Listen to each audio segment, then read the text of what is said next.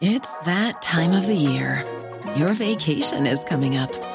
You can already hear the beach waves, feel the warm breeze, relax, and think about work.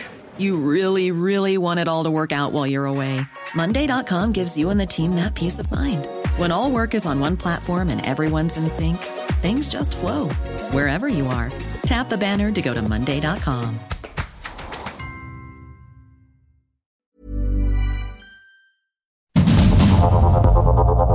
Heraldo Media Group presenta Sergio Sarmiento y Lupita Juárez.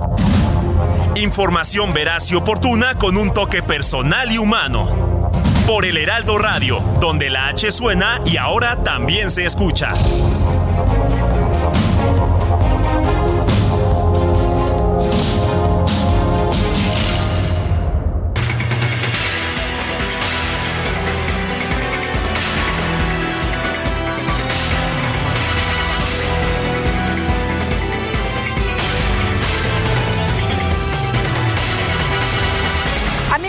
Como siempre poder saludarles. Muy buenos días, buen inicio de jornada para muchos de semana que están después de un puente bastante a gusto, bastante largo ya reincorporándose. Reincorporándose es un decir, ¿no? Porque yo veo sospechosamente esta mañana el tránsito muy fluido. Yo no sé si ya muchos se quedaron en sus casas porque están a la espera del encuentro de fútbol entre México y Polonia. Y por supuesto, muy madrugadores, ¿no? Que también se me hace muy sospechoso. Ahí yo veía muchos... Eh, pues ya sabe usted, edificios con las luces encendidas y también la televisión y en algunos eh, el, radio, ¿qué tal? Pues eh, ahí atentos, atentos a todo lo que da en esta pues en esta fiesta, en esta fiesta mundialista, la sorpresa, la sorpresa en Qatar esta mañana, le quiero comentar a usted que Argentina perdió contra Arabia Saudita con un golazo de Al Dausari, que bueno, pues ya le dicen el señor golazo, ¿no? El señor golazo y prácticamente un héroe este, este futbolista. ¿Y qué tal? ¿Cómo está usted? ¿Ya listo? ¿Ya listo con la botana? ¿Qué van a preparar de botana o qué tienen ya ahí en la mesa. No, que se le antoja, pues, eh, ¿qué será? ¿Un tamalito? ¿Un tamalito? ¿Sí? ¿Una torta de tamal? ¿Unos chilaquiles rojos o verdes? Con sus frijolitos refritos con queso y su buena salsita o unos huevitos divorciados. Digo, nada más para estar preparados, ¿no? Para el ratito. Bueno, pues muy bienvenidos todos en este martes 22 de noviembre de 2022. Como siempre, todo el equipo listo para llevarles lo que es importante y vamos a un resumen de noticias. Este lunes en Palacio Nacional el presidente Andrés Manuel López Obrador conmemoró el centenario luctuoso de Ricardo Flores Magón. Señaló que los ideales democráticos de Ricardo Flores Magón de justicia social, igualdad y libertad permanecen más vivos que nunca. Sus restos se encuentran en el Panteón Civil de Dolores, en la rotonda de las personas ilustres y sus ideales permanecen más vivos que nunca. En consecuencia, no es extraño que este 2022, a 100 años de su asesinato, se haya dedicado a homenajearlo y celebro que así como la Sierra Norte de Oaxaca se le conoce como la Sierra Juárez, a la Sierra Mazateca se le agregue el nombre de los Flores Vagón. El homenaje contó con la participación del filósofo Armando Bartra, Diego Flores Magón, bisnieto de Ricardo Flores Magón, además del gobernador de Oaxaca, Alejandro Murat, y el gobernador electo Salomón Jara, a quienes felicitó por realizar una transición en armonía. Están ya a pocos días de concluir un mandato e iniciar otro en Oaxaca y celebro que se esté llevando a cabo esa transición en armonía como lo merece el pueblo de Oaxaca. Bueno, este lunes el secretario de Gobernación, Adán Augusto López, calificó como una caricatura de marcha la movilización realizada el 13 de noviembre pasado aquí en la Ciudad de México y muchas otras ciudades a favor del INE. No, eso no fue marcha. ¿Qué, fue? ¿Qué fue? Una caricatura de marcha. ¿Caricatura de marcha fue? Pues yo digo, ¿no? ¿Cómo la ve? Para hacer una caricatura de marcha, pues como que le han dado mucho vuelo, ¿no? Le han dado muchísima atención, les ha generado muchísimo interés, tanto que ya se prepara pues otra marcha. Dice el presidente que no, que no tiene nada que ver, que no es la marcha de la venganza, que no es la marcha de la revancha, que no tiene que ver con el Instituto Nacional Electoral ni con la reforma electoral, que tiene que ver con la transformación, que tiene que ver con su movimiento. Bueno, por lo pronto, el dirigente nacional de Morena, Mario Delgado, reiteró su llamado a la ciudadanía para acudir a la marcha del 27 de noviembre para celebrar los cuatro años del triunfo electoral del presidente López Obrador. Por eso vamos a salir a las calles, porque de ahí viene nuestro movimiento. Desde la defensa de los valles y pantanos en la zona Chontal, en Tabasco, pasando por el éxodo por la democracia, el desafuero, los dos fraudes electorales, la defensa del petróleo, las calles siempre han sido nuestro espacio de lucha pacífica. Bueno, ¿y qué tal en redes sociales? Pues también se están moviendo la convocatoria. No sé si ya le llegó a usted a través de WhatsApp para que ese día todo mundo que así lo desee se vista de blanco y de rosa en defensa del INE. Que criticó el presidente, ¿no? Dijo, ay, estos tontos que creen en esto de la defensa del INE. Hombre, si alguien lo inventó y luego van cayendo todos. Bueno, militantes pristas críticos a la dirigencia de Alejandro, Alejandro Moreno, denuncian que tiene cooptado al partido por lo que buscan que salga al término de su periodo.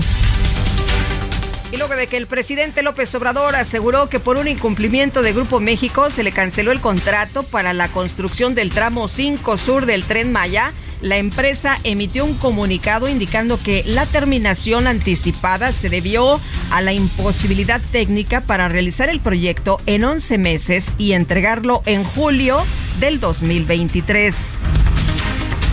El presidente Andrés Manuel López Obrador informó que este lunes en Palacio Nacional recibió las cartas credenciales de la nueva embajadora de Chile en México, así como los nuevos embajadores de Jordania y Argelia en nuestro país. La comunidad jesuita en México lamentó que después de cinco meses del asesinato de los sacerdotes Javier Campos y Joaquín Mora, junto con un guía turístico, con el guía turístico Pedro Palma, en el municipio de Urique, Chihuahua, el caso siga impune y que la inseguridad prevalezca en la región de la Sierra Tarahumara y en todo el país. La Suprema Corte de Justicia de la Nación retomará hoy la discusión de la nueva propuesta sobre prisión preventiva oficiosa, elaborada por el ministro Luis María Aguilar, quien plantea que se revise caso por caso si a un imputado se le debe esta medida cautelar para pues que no sea en automático. Bueno, tras realizar los primeros peritajes sobre el desplome de la aeronave en la que viajaba el secretario de Seguridad Pública de Aguascalientes, Porfirio Javier Sánchez, la Fiscalía General de la República aseguró que el helicóptero que se desplomó en Aguascalientes no tenía indicios de ningún tipo de impacto producido por arma de fuego. Oiga, ¿y qué tal? Ayer por la tarde, aquí en la Ciudad de México, se registraron disparos en el estacionamiento del centro comercial Mítica, ubicado en la alcaldía Benito Juárez, en pues en esta capital. Automovilistas que se encontraban en el lugar captaron los hechos en video en los que se ve a los policías correr y a los pocos segundos se escucha una detonación por arma de fuego. Dios. Bueno, se detuvo, se detuvo a uno de los sujetos que aparentemente eh, se había eh, robado eh, minutos antes algunos objetos. El cuate que venía con él, su acompañante, su cómplice, la libró, pero este no tenía una lesión por bala en una de las piernas y se quejaba mucho, ¿no? Que le dolía y que le dolía. Pero bueno, pues a eso se dedica y a eso se expone. En esta ocasión, afortunadamente lo detuvieron. El secretario de Seguridad Ciudadana de la Ciudad de México, Omar García Harfush, publicó en su cuenta de Twitter que elementos policíacos persiguieron a esta persona que había asaltado a un transeúnte. Para lograr la detención, tuvieron que ejecutar disparos, dejando al presunto delincuente herido, quien ya está en calidad de detenido. Oiga, y no sé si usted eh, pudo ver este, estas imágenes. Una mujer cayó de una altura de al menos 15 metros en galerías de Pachuca Hidalgo, luego de que se venció un plafón junto a las escaleras eléctricas del tercer piso. Impresionante.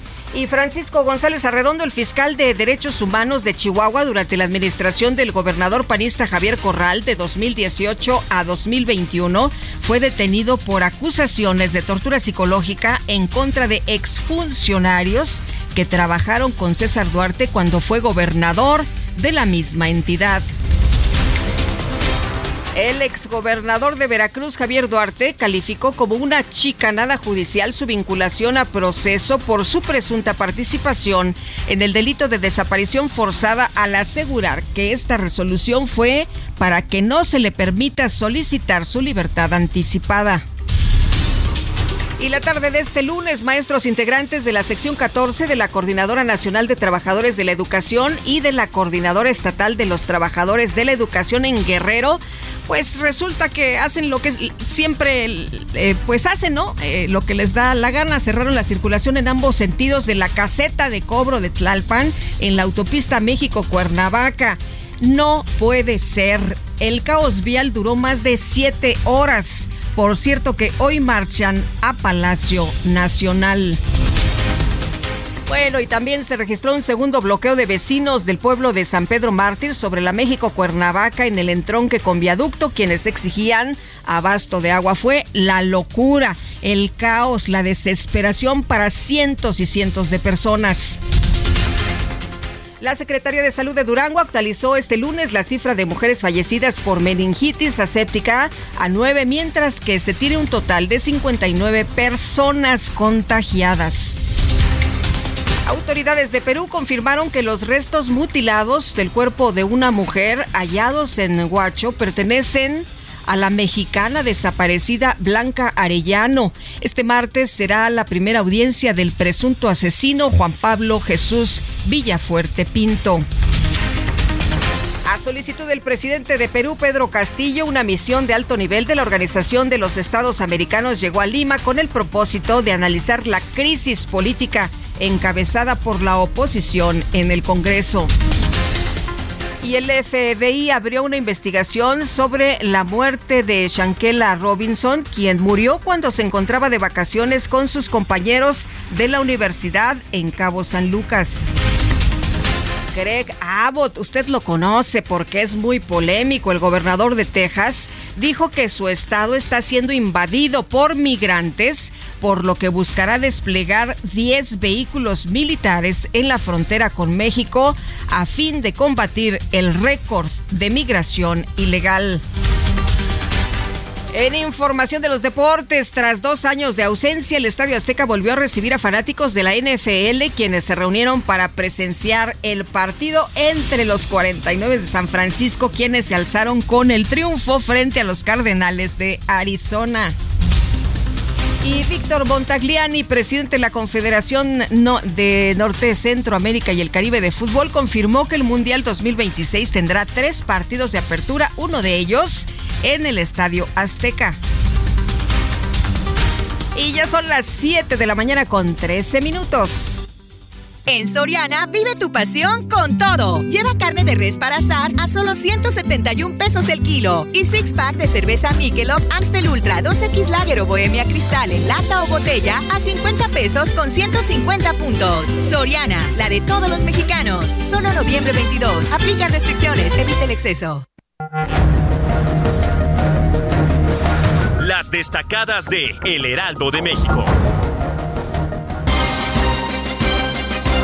Y ya está con nosotros aquí en la cabina Itzel González con las destacadas. Mi querida Itzel, ¿cómo estás? Qué gusto saludarte. Buenos días. Muy buenos días, Lupita, queridos, queridas destacalovers. Ya estamos aquí con toda ¿Qué la trajeron de botana? ¿Qué me decías? Este, sabritón, chicharrón y papita de carrito con su limón que con su salsa. Pero es muy temprano. Y un tamalito y unos tamalitos verdes para apoyar precisamente a la selección. Pues hay información, Lupita, antes, antes de, del partido pues usted que se quede bien informado. ¿Qué le parece si comenzamos esta mañana con las destacadas del Heraldo de México? En primera plana, Jesús Ramírez Cuevas, frutos de la 4T en próximos dos años. El vocero presidencial asegura que Andrés Manuel López Obrador llega de buen ánimo y con mucha energía al último tramo de su administración país para COFESE plantean designar a aspirantes. Proyecto de la Suprema Corte sugiere que AMLO envíe los nombres. Ciudad de México, Claudia Sheinbaum contra la violencia vicaria. Van a reconocer por ley el acto en que un progenitor utiliza a su hija o hijo con el objetivo de causar dolor a la madre. Estados, tragedia latina, naufragio migrante deja una niña muerta. Su lancha se hundió entre Chiapas y Oaxaca. Orbe, era post pandemia, encara una nueva realidad. La crisis sanitaria aumentó los niveles de ansiedad, depresión y consumo de drogas. Meta, Inglaterra propina primera goliza. La selección de los Tres Leones supera a Irán al mostrar su poder ofensivo. Y finalmente, en mercados interviene autoridad, concilian quejas del buen fin. La Profeco dijo que están pendientes 132 de 330 reclamos amigos, hasta aquí las destacadas del Heraldo. Feliz martes. Gracias, Itzel. Muy buenos días. Y yo ya los veo así como que preparando, preparando, ¿no? Calentando motores. Calentando motores, que son nada más 7, 8, 9, 10, 3 horitas rapiditos en El preambiente. Y empezamos la celebración. Nos escuchamos el día de mañana. Acá ya estaba escuchando a los compañeros que, que, que vámonos a la Ángel y no sé cuántas cosas. la playera verde, no, no venimos, Venimos, no preparados. Sabes qué locura. Bueno, pues vámonos, vámonos con información importante esta mañana. Las agrupaciones que convocaron a la marcha en defensa del Instituto Nacional Electoral llamaron a los ciudadanos a vestirse de blanco con rosa el próximo 27 de noviembre, que es el mismo día que la movilización eh, se va a llevar a cabo, esta que convocó el presidente López Obrador. Vamos a platicar con Fernando Belaunzarán, exdiputado del PRD, integrante del Frente Cívico Nacional. Fernando, qué gusto saludarte esta mañana. ¿Cómo estás? Muy bien, muy bien, el gusto es mío, Lupita, y bueno, esperando que México le gane a Polonia, ojalá, ojalá. Pues a ver, a ver qué tal se pone, por lo pronto pues ya la gente está muy emocionada, todo mundo, eh, decía yo tempranito, sospechosamente el tránsito muy fluidito, oye, ¿dónde está todo el mundo? Fernando, te quisiera preguntar sobre esta marcha, esta marcha del 27 que ha convocado el presidente Andrés Manuel López Obrador, ayer escuchaba declaraciones que me parecen desafortunadas del secretario de gobernación de nuestro país, que dice que fue una marcha de caricatura, pero si bien fue una marcha, pues que no, dicen que, que pues que no fue tan importante, llama la atención que haya tantas descalificaciones y que se vaya a hacer una marcha que va a encabezar el propio presidente, que aunque dice que no es en contra del INE, que no es la marcha de la venganza, que no es la marcha de la revancha, pues se lleve un movimiento de esta naturaleza. Dice que es por la transformación y por su movimiento. Sí, gracias Lupita. Pues mira, la verdad es que desde antes de la marcha no han hecho otra cosa que provocar, insultar, denostar, eh, agredir a quienes mm, decidimos eh, caminar, ¿no? Eh, es una provocación excesiva. Yo no recuerdo un presidente que de esa manera se, se exprese de ciudadanos que ejercen sus derechos. No lo recuerdo. Y bueno, llegó su grado, su, su pues su hostilidad que hasta convoca una contramarcha para medir fuerzas, ¿no? Yo no, el único precedente que yo, que me viene a la cabeza es cuando en 1968, después de que los estudiantes llegaron al Zócalo el 27 de agosto de ese año, al día siguiente organizaron una marcha de desagravio porque habían izado la bandera rojinegra en el Zócalo y llevaron a la CTM a los trabajadores y los trabajadores marcharon haciendo balidos de borrego, ¿no? Eh, ese es el único presidente que yo recuerdo de un presidente que responde a una marcha, con una marcha, una marcha de ciudadanos, aunque más que una marcha lo que hace el poder, pues es un desfile, ¿no? Eh, con los recursos del poder desde el gobierno, pues eso, la verdad es que más que no tiene chiste, más bien es una es una forma de de, de reaccionar que me parece, eh, pues decepcionante, porque creo que el presidente debe haber llamado al diálogo, a buscar darle cauce a la inconformidad, porque la marcha ciudadana nos rebasó a todos, ¿no? Nunca pensamos tanta participación, hubo más de un millón de personas en, en los 63 eh, eh, ciudades donde hubo réplicas de esta de esta acción, algo también sin precedentes. Y, bueno, eh, lo que queremos nosotros es responder a la provocación con inteligencia y civilidad, de manera pacífica, sin caer en, precisamente su provocación, que cada que todo mundo haga su vida normal, que haga lo que haría de cualquier manera, nada más que porte un distintivo rosa o blanco, que se vista de rosa o blanco, que de alguna manera muestre su respaldo a la, a la democracia, que es lo que está en juego. Lo que estamos hoy peleando es el derecho de los ciudadanos a elegir a sus gobernantes, ese derecho al que no queremos renunciar y que no siempre estaba, porque lo que nos quieren regresar es a los tiempos en donde el presidente designaba a su sucesor y palomeaba todos los cargos, ¿no? Eh, a eso, eh, a esos grados de presidencialismo autoritario, pues no queremos regresar, lo que y ese creo que fue el, el, el clamor de la de la marcha, pero pues sí, sí es decepcionante ver cómo hasta el secretario de Gobernación, ya más de una semana después de la marcha, insiste en insultar, en agredir, en ofender, en ridiculizar a quienes salimos a... marcha de caricatura la llamó, ¿no? Sí, marcha de caricatura, imagínate, ¿no? Y la verdad es que desbordó la reforma y el golpe... Y, y el problema es que el presidente se puso en contra de la marcha, porque la marcha no era contra el presidente siquiera las, las consignas no eran contra el presidente, las consignas eran a favor de la democracia, a favor del INE, a favor de, de, este derecho a, que se cuenten bien los votos, de que sea autónoma la institución, que, que, organice las elecciones. Oye, pero dice el presidente que no es en contra del INE, que no tiene nada que ver con la reforma electoral ni con el INE, que es a favor de su movimiento. Bueno, eso ya le, le fue componiendo, ¿no? pero porque tú sabes que dice una cosa en una mañanera y en otra otra, etcétera, pero lo que vemos en los hechos es la denostación a todo lo que fue la marcha, la denostación hacia las instituciones. Por cierto, una institución que le, que le reconoció el triunfo a él, un arrollador triunfo en 2018, y a 22 gobernadores de Morena, ¿no? Yo creo, más bien lo que le, lo que le inconforma es que la democracia permite la alternancia, que con el INE ha ido creciendo. Eh, desde que el INE se conformó en 2014, el 62% de las elecciones ha ganado un opositor y es una tendencia creciente. Nada más que ahora el voto de castigo viene para los que, pues los que ahorita están en el poder y yo creo que eso es lo que lo tiene inquieto. Pero, pero bueno, las acciones son claras, ¿no? La marcha fue convocada a reacción de esta, recordarás, que él había planteado una concentración el primero de, diciembre. Eso era originalmente. Después de que pues, sucedió la marcha, después de que se descoció contra, contra los que participamos, un día después dijo, pues ya decidí que voy a hacer una marcha y le cambio de día y va a ser al Zócalo. Bueno, pues eh, eh, eso habla por sí solo, ¿no?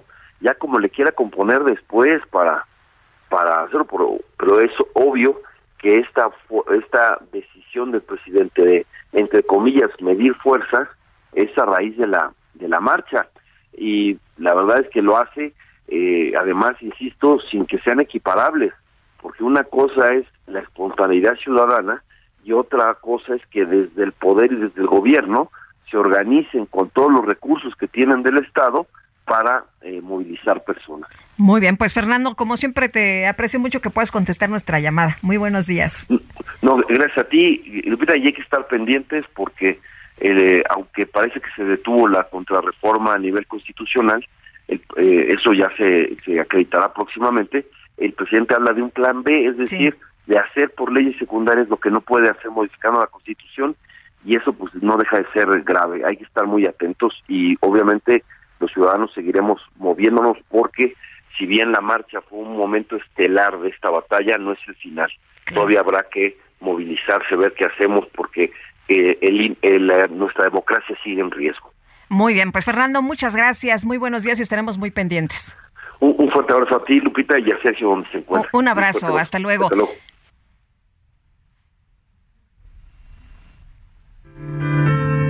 Todavía quedan restos de humedad. Sus olores llenan ya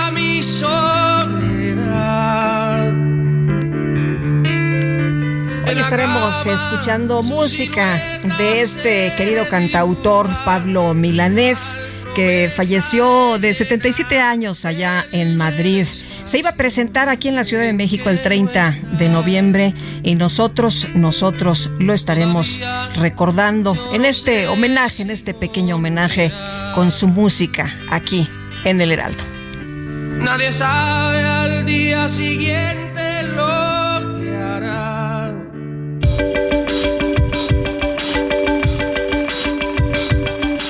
Sergio Sarmiento y Lupita Juárez quieren conocer tu opinión, tus comentarios o simplemente envía un saludo para ser más cálida esta mañana.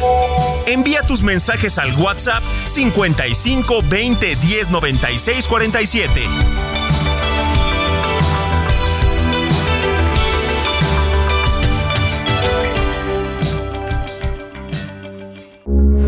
Heraldo Radio, con la H que sí suena y ahora también se escucha.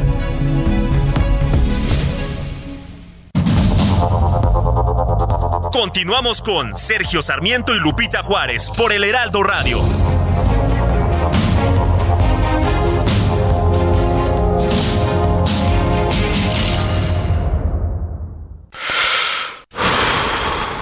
El 12 de noviembre se conmemora el Día Mundial contra la Neumonía, una enfermedad que cobra miles de vidas en México al año, especialmente en niños y personas mayores. Hoy es posible prevenirla gracias a las vacunas. Consulte con su médico sobre las recomendaciones de vacunas disponibles. Porque cuando prevenimos, respiramos tranquilos.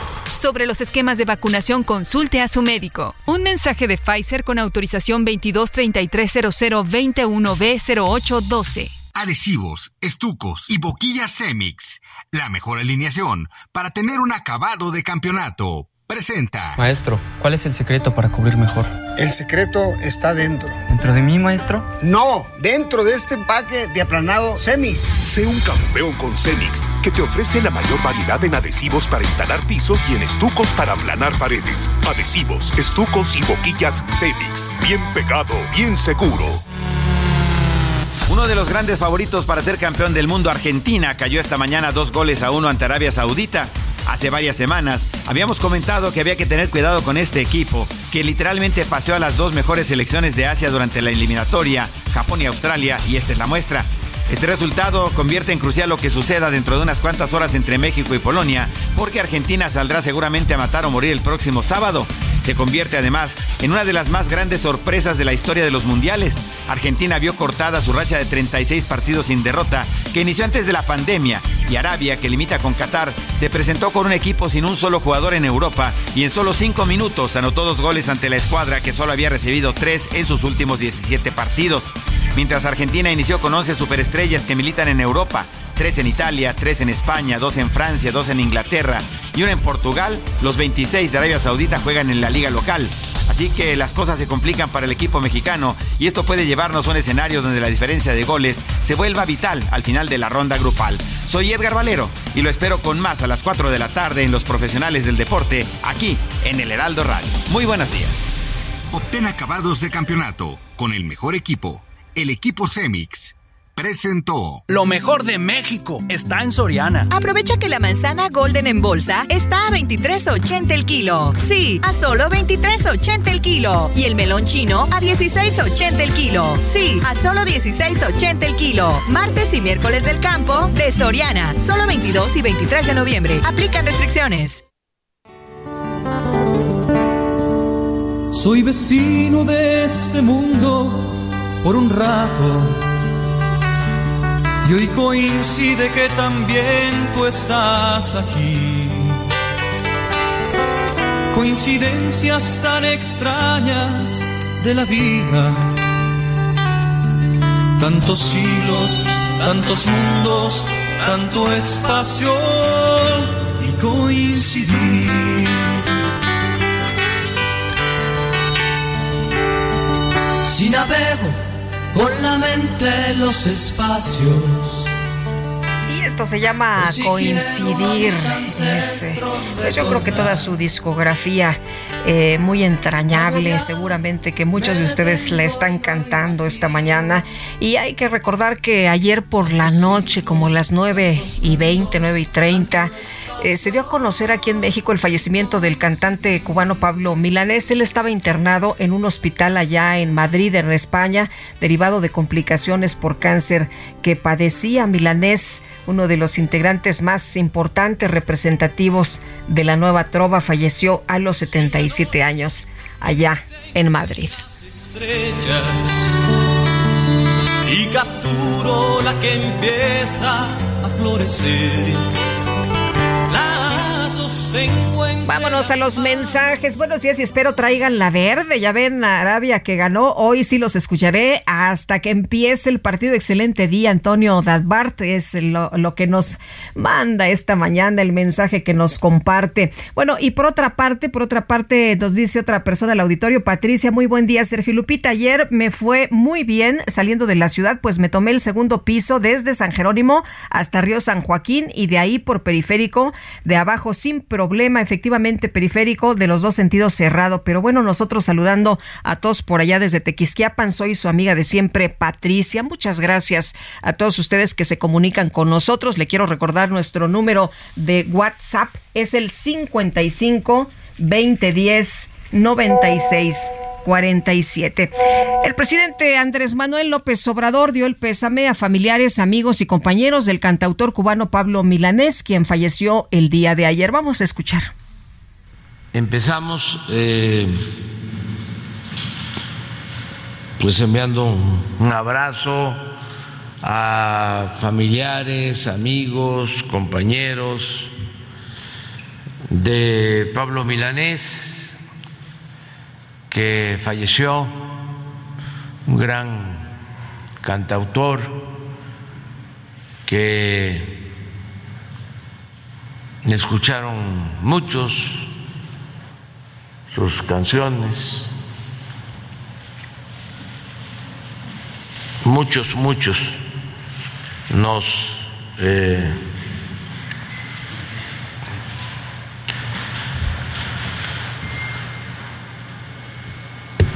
beneficiamos con su música y es eh, una pérdida muy lamentable para eh, el mundo de, de la música. Bueno, pues parte de lo que mencionó el presidente con respecto al fallecimiento del cantautor Pablo Milanés. Son las 7 ya con 37 minutos. El amor inspira nuestras acciones por México. Reforestando la tierra, reciclando, cuidando el agua, impulsando a las mujeres y generando bienestar en las comunidades. Juntos somos Coca-Cola y contigo el amor multiplica.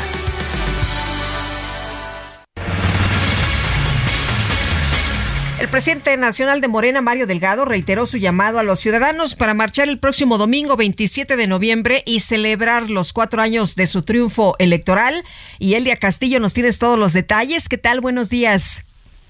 Muy buenos días, Lupita. Te saludo con mucho gusto a ti al auditorio. Pues así es, el dirigente nacional de Morena, Mario Delgado, a través de eh, sus redes sociales, pues compartió un video mensaje desde el Zócalo de la Ciudad de México en esta publicación, Delgado resaltó los logros del gobierno de la Cuarta Transformación, reiteró que desde la defensa de los valles y pantanos en la zona chontal en Tabasco, pasando por el éxodo por la democracia y el desafuero, los dos fraudes electorales, la defensa del petróleo, las calles, siempre ha sido su espacio de lucha pacífica. Tras señalar que, que este camino ha sido largo y difícil, dijo que finalmente se logró la insurrección con el triunfo del presidente Andrés Manuel López Obrador en las elecciones de 2018. En este, en este contexto, Lupita dijo que el próximo domingo el movimiento dará un gran paso en su recorrido histórico por transformar al país y para devolverle todo el poder al pueblo. Por eso,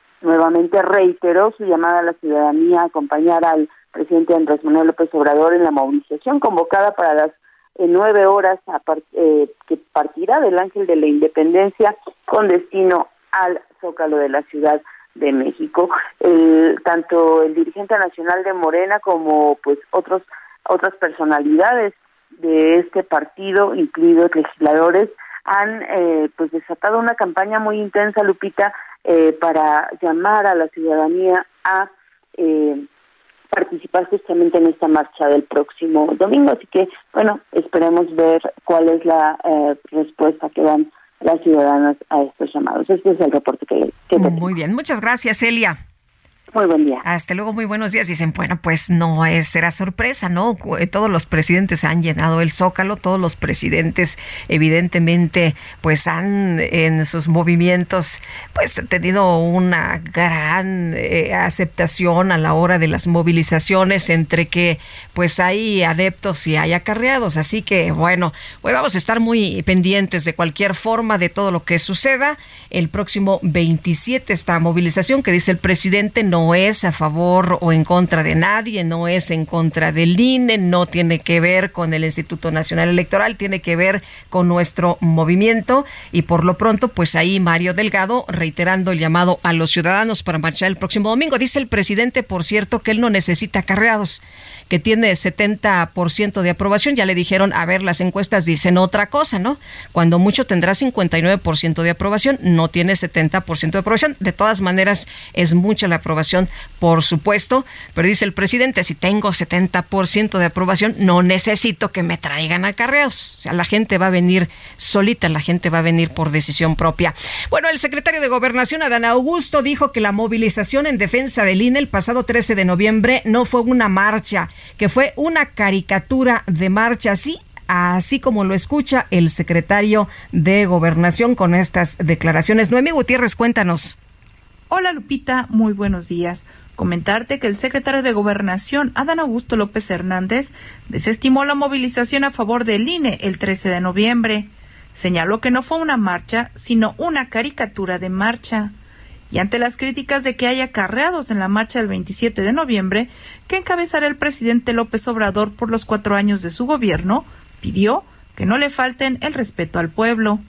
Así lo señaló la entrevista al término de la conmemoración del centenario luctuoso de Ricardo Flores Magón en Palacio Nacional.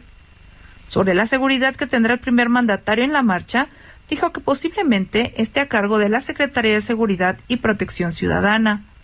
Consideró que no será necesario colocar vallas para hacer un camino que el presidente recorra la distancia del Ángel de la Independencia al Zócalo. Confió en que se tenga una reforma constitucional en materia electoral. Lupita, la información que te tengo. Muchas gracias, muy buenos días. Ahí está el reporte de Noemí Gutiérrez y son las 7 ya con 41 minutos. No te pierdas lo que Total Play tiene para ti este buen fin.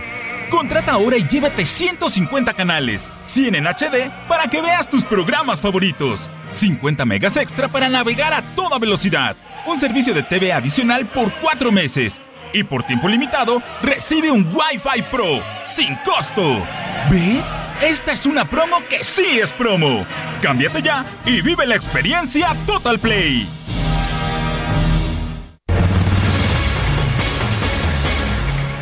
Ayer el presidente Andrés Manuel López Obrador encabezó en Palacio Nacional la ceremonia por el centenario luctuoso de Ricardo Flores Magón y sostuvo que sus ideales democráticos de justicia social, igualdad y libertad permanecen más vivos que nunca. Y bueno, dijo que pues eh, si eh, estuviera, si Ricardo Flores Magón viviera, con ellos estuviera, ¿no? Beca Duncan, historiadora del arte, qué gusto saludarte esta mañana. ¿Cómo estás? Muy buenos días. Hola Lupita, buenos días, ¿qué tal? Oye, pues ¿cómo ves este homenaje del presidente Andrés Manuel López Obrador que mencionó muchas figuras el día de ayer, entre ellas pues esta de Flores Magón, eh, señalando que si eh, si eh, que, que, si vivo estuviera con ellos anduviera. ¿Cómo ves? ¿Cómo ves esta figura de Flores Magón? Pues mira, yo creo que sí pondría en duda eh, que estuviera con ellos, no por un tema eh, necesariamente de que las ideas del presidente vayan en contra de las ideas de Flores Magón. Creo que de hecho hay mucha resonancia de lo que Flores Magón eh, escribió y de sus causas en la ideología de la cuarta transformación.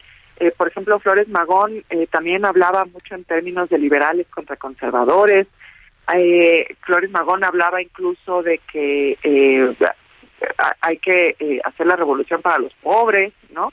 Esta idea de que primero los pobres, eh, que está muy presente en los discursos del presidente, estaba también presente en las ideas de Flores Magón.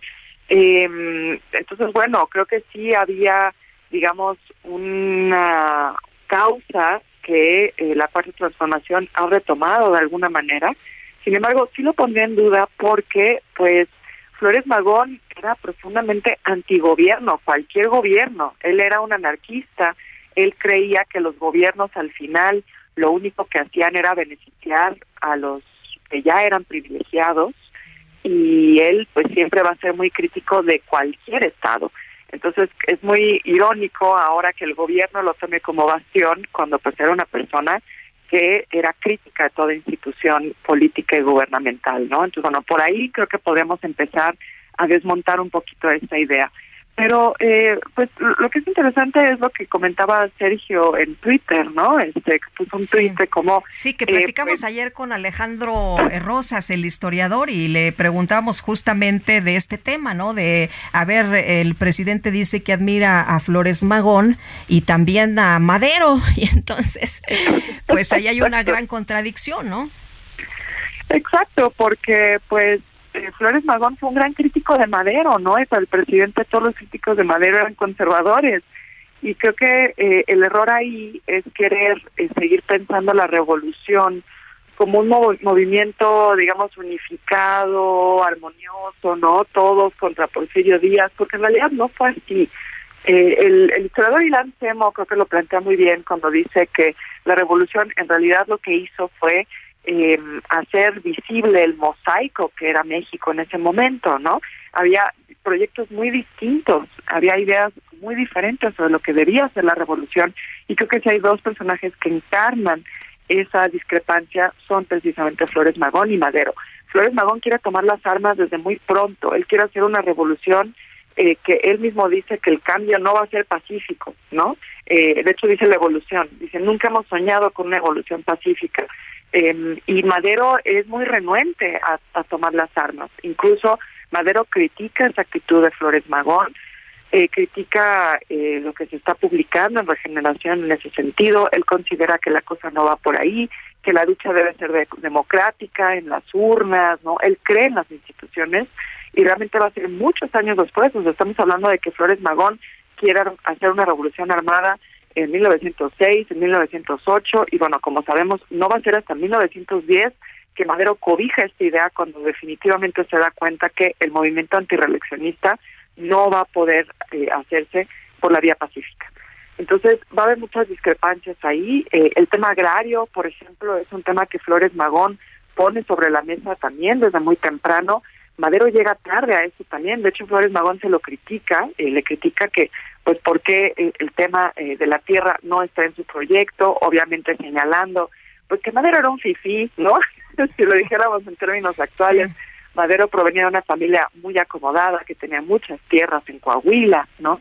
entonces va a haber esos roces continuamente y bueno, lo vemos también después con Zapata, ¿no? Zapata también impulsa la causa agraria, es él quien finalmente logra que Madero este, lo incorpore pero pues eh, en realidad lo que vamos a ver es que el movimiento revolucionario va a ser un movimiento de muchas ideas, de ideas muy distintas y pues de distintos bandos también, ¿no? Que se van a ir posicionando. Todos sí, quizá en contra de Porfirio Díaz, pero con un proyecto muy distinto para México. Ahora, decía el presidente el día de ayer en su discurso que lo que más admiraba de Flores Magón era la firmeza de sus convicciones, que era un hombre enérgico pero fiel a sus ideas. Y bueno, pues parte de lo que el presidente nos muestra prácticamente todos los días, ¿no? Él en su personalidad pues también es fiel a sus ideas y es un, un hombre que pues eh, es firme en sus convicciones, Beca. Sí, totalmente de acuerdo. Creo que ahí hay, hay otra afinidad, definitivamente. Creo que eso es algo que hay que reconocerle incluso a Flores Magón, que fue un hombre congruente siempre con sus ideas.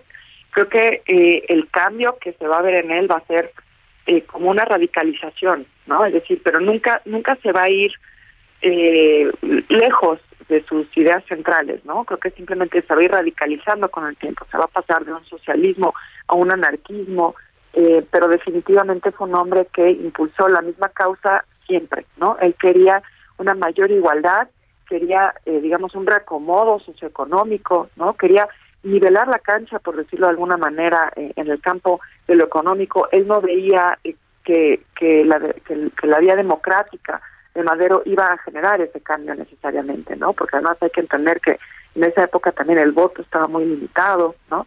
Entonces creo que Flores Magón tenía muy claro el camino que, que él veía para el país y siempre lo mantuvo, siempre sostuvo sus ideas, ¿no? Y eso creo que sí, definitivamente lo vemos también con el presidente, ¿no? Puede, puede haber quien no esté de acuerdo con él, ¿no? Pero eh, definitivamente creo que es una persona que siempre ha perseguido los mismos objetivos. Muy bien, bueno, pues entonces me quedo con esto que decía, si Flores Magón viviera con ellos, no estuviera con el presidente Andrés Manuel López Mira, con ningún gobierno, Flores Magón con ningún gobierno, no importa de qué color, no importa de qué ideología, Flores Magón era antiinstitucional, ¿no? Muy bien, pues Beca, muchas gracias por platicar con nosotros esta mañana, muy buenos días. ¿De qué? Gracias a ti, Hasta luego. Es Beca Duncan, historiadora del arte. Son las 7 ya con 50 minutos. En Soriana vive tu pasión con todo. Compra dos frituras abritas de 160 a 280 gramos, más 12 pack o 6 pack de Tecate o Tecate Light por solo 230 pesos. O paquete mundialista sabritas con 20 piezas a solo 199 pesos. Soriana, la de todos los mexicanos. A noviembre 22, aplica restricciones, evita el exceso. Bueno, pues el presidente López Obrador anunció que se suspendió la cumbre de líderes de la Alianza del Pacífico entre México, Colombia, Chile y Perú, que está programada para este viernes 25 de noviembre. No descartó viajar a Perú la primera semana de diciembre para entregar la presidencia pro tempore a Perú, precisamente. Esto luego de que no le autorizaron viajar a México a Pedro Castillo, este mandatario peruano acusado de corrupción. López Obrador dijo este miércoles, eh, pues eh, que recibe, recibe la visita de Estado del presidente de Chile, Gabriel Boric, y sostendrá encuentros bilaterales con el mandatario de de Colombia, Gustavo Petro, y de Ecuador, Guillermo Lazo.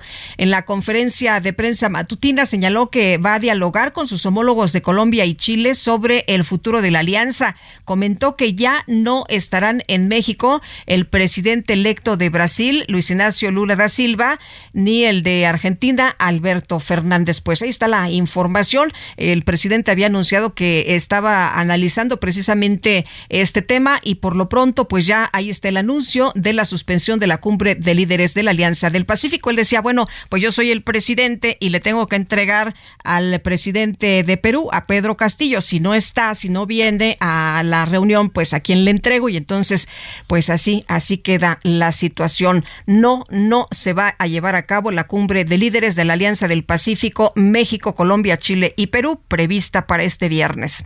Y por otra parte, la Fiscalía General del Estado de Chihuahua capturó al exministerio público estatal Francisco González Arredondo, probable responsable del delito de tortura. Vamos con Federico Guevara que tiene todos los detalles. Hola Federico, buenos días, cuéntanos.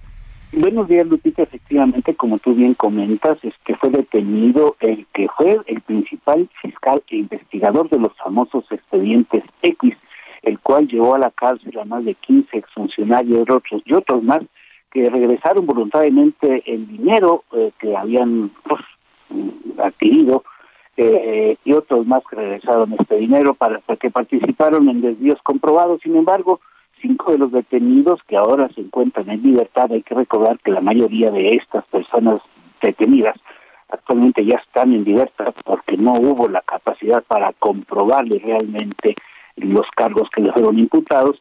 Eh, procedieron a poner denuncias por tortura ya que ellos aseguran que fueron extorsionados, fueron chantajeados, fueron torturados y esto este, pues alcanza una penalidad de acuerdo a la Fiscalía General del Estado de ocho años de prisión. Se trata del exauditor Jesús Esparza y Javier García, exalcalde, el exsecretario de, de, Educación Pública, Marcelo González Pachiqui, bueno, entre varios las personas que pusieron esta denuncia, la cual prosperó. Hasta el momento, el ex gobernante Javier Corral no ha hecho ninguna declaración pública más que en sus cuentas, en sus redes sociales, en donde informa la detención de esta persona. El día de hoy va a ser presentado ya para afincarle cargos eh, eh, en torno a, las acusaciones que le hacen a este detenido Francisco Gerardo Redondo, eh, quien fuera el ex, el ex fiscal de derechos humanos de la fiscalía y quien fue, pues insisto, uno de los principales operadores de los expedientes X. Hoy, eh, mientras comparezca, se está organizando un grupo de personas, una marcha de protesta afuera del tribunal eh, como medida de apoyo a esta persona y pues esto será una historia que va a dar mucho que contar. Pues gracias Federico por la información, muy buenos días. Igualmente, Lupita, buenos días. Hasta luego. claro que sí. Buenos días y gracias por la información. Nosotros tenemos que hacer una pausa, pero regresamos de inmediato. El número de WhatsApp para que se comunique con nosotros esta mañana 55 20 10 96 47. Coincidencias tan extrañas de la vida. Tantos siglos, tantos mundos tanto espacio y coincidir. Si navego con la mente los espacios, o si quiero a mis ancestros retornar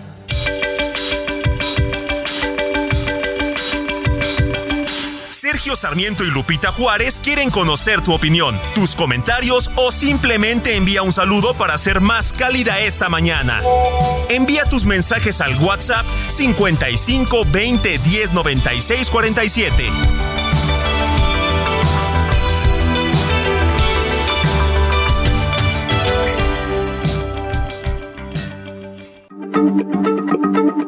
Heraldo Radio, la H se lee, se comparte, se ve y ahora también se escucha.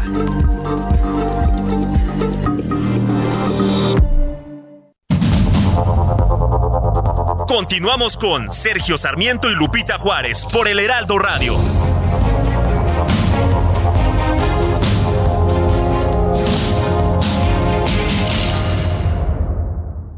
Heraldo Televisión, ahora también por Sky HD. Toda la programación de Heraldo Televisión a través del canal 161 de Sky HD. Noticias, deportes, entretenimiento, gastronomía y mucho más. Heraldo Televisión, en todo el país, ahora también por Sky HD.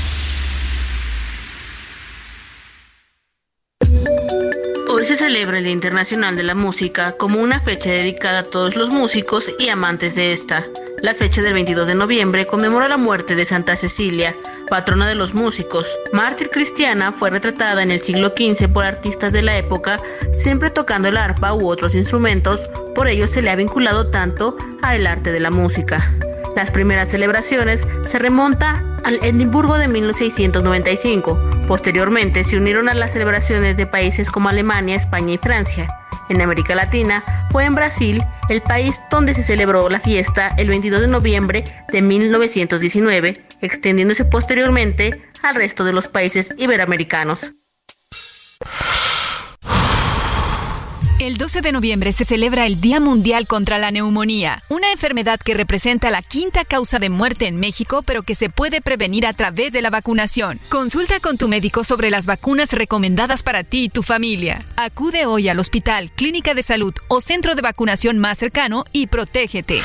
Porque cuando prevenimos, Respiramos tranquilos. Sobre los esquemas de vacunación, consulte previamente a su médico. Un mensaje de Pfizer con autorización 22330021B0815.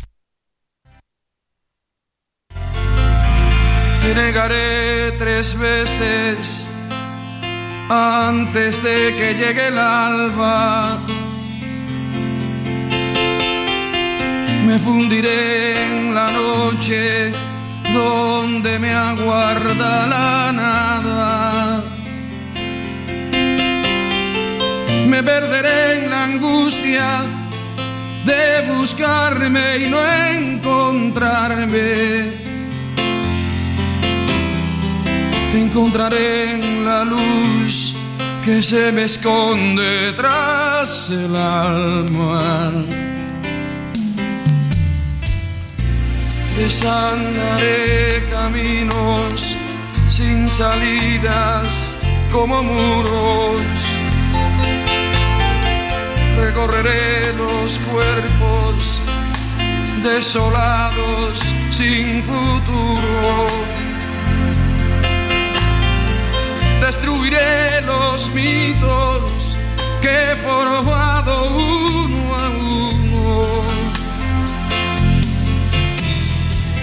pensaré en tu amor, este amor nuestro vivo y puro. El amor de mi vida de Pablo Milanés, a quien hoy estamos rendiendo un pequeño homenaje. Él eh, falleció ayer en Madrid. Tenía cáncer, estaba enfermo, estaba luchando ya desde hace varios años contra este padecimiento. Él, de hecho, se iba a presentar este fin de mes aquí en la Ciudad de México, iba a realizar diferentes presentaciones en distintas partes. Pero bueno, pues eh, se rindió su, su cuerpo y el día de ayer pues como, como se dice, perdió la batalla. Qué milagro se dio cuando el amor volvía Eugenia García nos dice, buenos días Lupita, de la bella ciudad de Nesa, les saludo aquí escuchando el mejor mañanero de la radio, hoy con la triste noticia de la pérdida del gran Pablo Milanés y recordando la época de prepa cantando su música en las peñas. Gracias Lupita.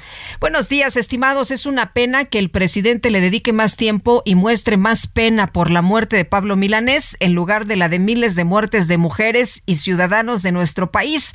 Saludos y que México haga un un papel digno en el Mundial de Fútbol, es lo que nos dice Cata Russell. Y buenos días, por favor, su ayuda, ya que en el IMSS en el 2019 debieron aplicar a los 12 años de mi hijo la vacuna de tétanos y difteria y no lo hicieron por desabasto e indicaron que pues eh, le vacunara a los 15 años, que no había ningún problema, que lo iban a vacunar a los 15 años, y acudimos el viernes 18 de noviembre de 2022 y siguen sin tener la vacuna.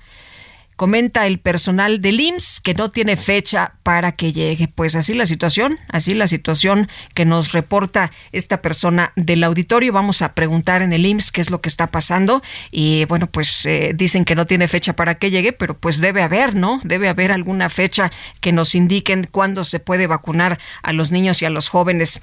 Y más de 200 pobladores de San Cayetano, Morelos, en Toluca, encerraron en una iglesia a tres hombres.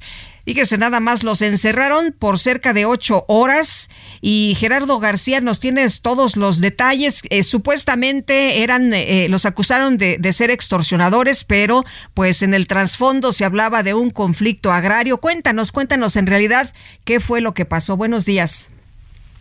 Hola, ¿qué tal? Muy buenos días, Lupita y auditorio. En la comunidad de San Cayetano de Morelos, al norte de la capital mexiquense, dos hombres fueron retenidos por un lapso de ocho horas tras ser señalados y reconocidos como supuestos extorsionadores por la población que amagaba con lincharlos. El hartazgo social se detonó después de las nueve de la mañana de lunes, aunque fue hasta las diez con treinta que tras realizarse detonaciones al aire, que los dos sujetos fueron atrapados y en todo momento estuvieron en la parroquia del sitio. Para ser liberados, la población obligó a los familiares de los retenidos a regresar un previo en disputa al reclamar que es de la comunidad y la promesa de que no estarán regresando estos dos hombres o si no serán hinchados. En cambio, no, no hubo alguna denuncia penal en su contra. El conflicto, el conflicto en San Cayetano obligó al desplazamiento de elementos de seguridad estatal y municipal, así como de la Guardia Nacional. Fue antes de las ya de las 19 horas cuando de la parroquia de la localidad estos hombres salieron por su propio pie con las cabezas cubiertas y acompañados de familiares. En ese momento un habitante gritó, siempre se salen con la suya y salió volando una piedra. Tras caminar varios metros se subieron a un auto particular que se alejó del sitio, momento que continuó siendo observado por elementos federales. En las negociaciones con la población participaron los familiares de los retenidos, quienes también ofrecieron disculpas y prometieron que por el hecho no, tampoco no habrá represalias. El reporte. Muy bien, muchas gracias. Muy buenos días. Muy buenos días. Hasta luego, Gerardo. Gerardo García. Bueno, y este lunes, Grupo México informó que la terminación anticipada en las obras del tramo 5 del Tren Maya fue porque contaban con imposibilidades técnicas para ser entregado en tiempo y forma. José Urbina, abuso y activista. Qué gusto saludarte esta mañana. ¿Cómo estás? Buenos días. ¿Qué tal? Buenos días. Muy bien, muchas gracias. Oye, pues, ¿cómo ves este enfrentamiento ahora de Grupo México y el presidente Andrés Manuel López Obrador, que dice que el gobierno dio por terminada de manera anticipada este contrato? Pues porque no, pues no, no eh, tenían eh, los elementos suficientes para terminar la obra, para concluirla como el presidente quiere, que es en julio del año que entra. Claro, eh, cada una de las cosas que los activistas, los vecinos de Quintana Roo hemos dicho, el tiempo nos ha probado lo cierto, ¿no? Se decía que esto era imposible que se hiciera y imagínate ser Grupo México, ser Grupo Acción, cualquier empresa que te digan vas a construir un tren, lo vas a poner en la carretera, va a ser elevado, va a venir por aquí y de repente de una para la otra te lo cambian a la selva sin ningún tipo de plan, sin ningún tipo de, de proyecto y pues hazlo, ¿Cómo? Pero si tenemos que hacerlo, a mí me lo entregas en la fecha que, te lo estoy pidiendo. Pero es que esto es imposible. No, no, me lo tienes que entregar.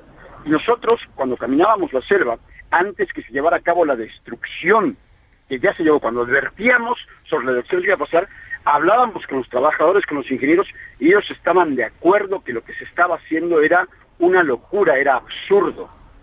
Luego llegaron los amparos, eh, sus, suspensiones, y dejaron de trabajar, pero ya sabíamos que esto iba a pasar. Esto es una prueba más de que los expertos están en lo cierto y que solamente se persigue un proyecto con una necedad política que no beneficia absolutamente a nadie. Esto que está pasando, no tenemos ni idea de cuánto dinero le va a costar a la población, porque va a haber que pagarle a esta empresa un finiquito que, está negociando. El comunicado para mí es muy laxo, es muy, es muy posilánime, buscando no tener confrontación con el gobierno para, eh, para poder alcanzar un finiquito lo más alto posible, ¿no? Eh, José, entonces, eh, ustedes habían platicado con los ingenieros y les habían dicho que, pues, que era difícil, que era complicada la obra, que, que no era viable. Claro, claro. Eso pasa con los ingenieros hoy.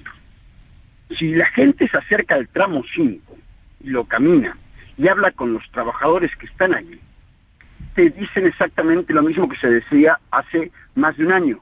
Esto es una locura, esto es terrible. Yo he visto trabajadores llorar por lo que estaban haciendo.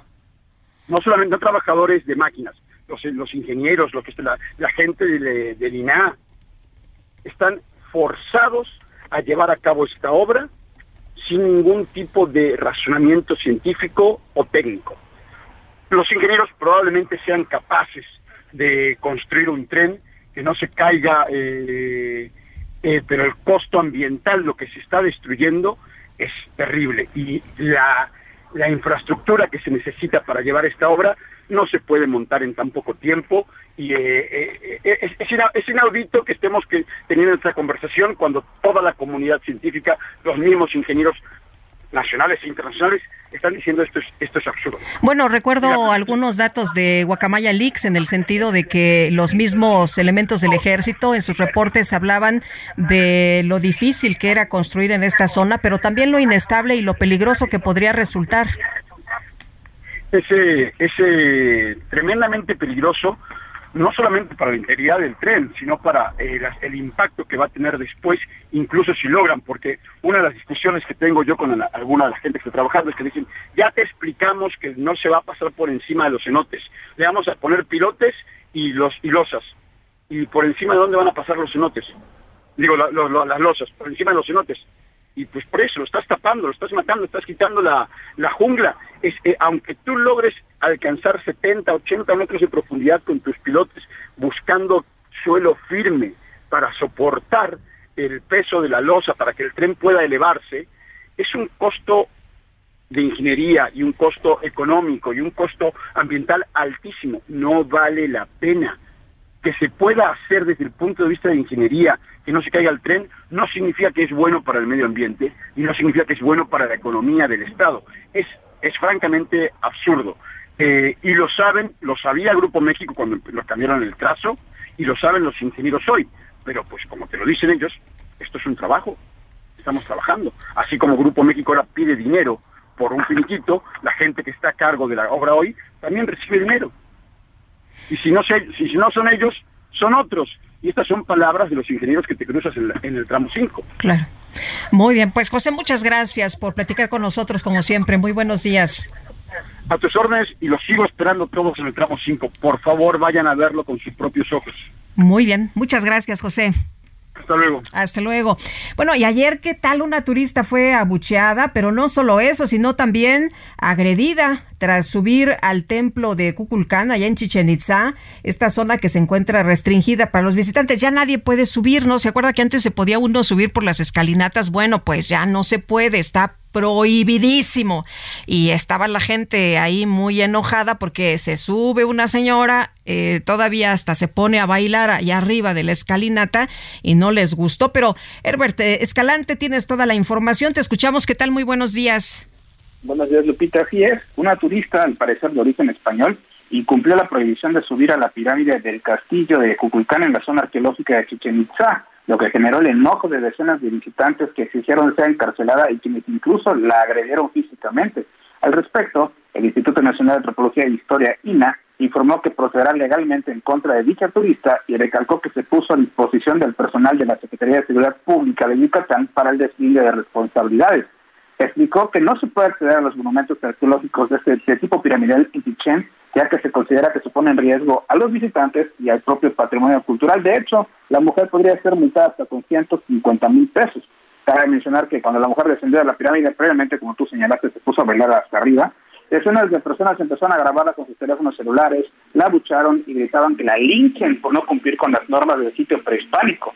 Otros turistas exigieron cárcel para la extranjera y hubo quienes le jalaron el cabello, le tiraron agua, le pegaban la cabeza y amenazaron con lincharla llamó la atención que ningún custodio de mina actúa a tiempo para impedir que se suba al edificio prehispánico y que se hayan demorado tantos minutos en entregarla a los policías municipales poniendo en riesgo su integridad. Esta es la información que tenemos de este Yucatán. Oye, Herbert, y bueno, esta, esta persona sí llamó mucho la atención que llega un poli, bueno, uno de los elementos de los guardias, y pero, pero ya la, la agarra, pero ya cuando está arriba, cuando terminó de bailar, cuando subió las escalinatas y cuando baja, pues qué cosa tan tremenda, ¿no? Vi que la jalonearon, como tú decías, le jalaron el cabello, le aventaron agua de las botellas que llevaba la gente, y, y bueno, eso también la lamentable, lamentable porque sí, fue fue eh, terrible, oye. Es deplorable, deplorable la actitud tanto de la persona por subirse a un, a un vestigio cuando está prohibido desde hace muchos años por su propia seguridad y para proteger el patrimonio,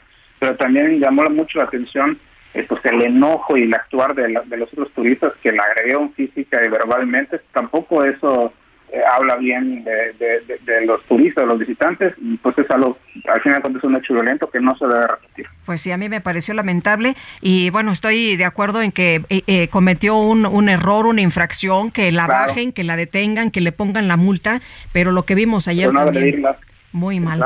Muy bien, Herbert, muchas gracias, muy buenos días.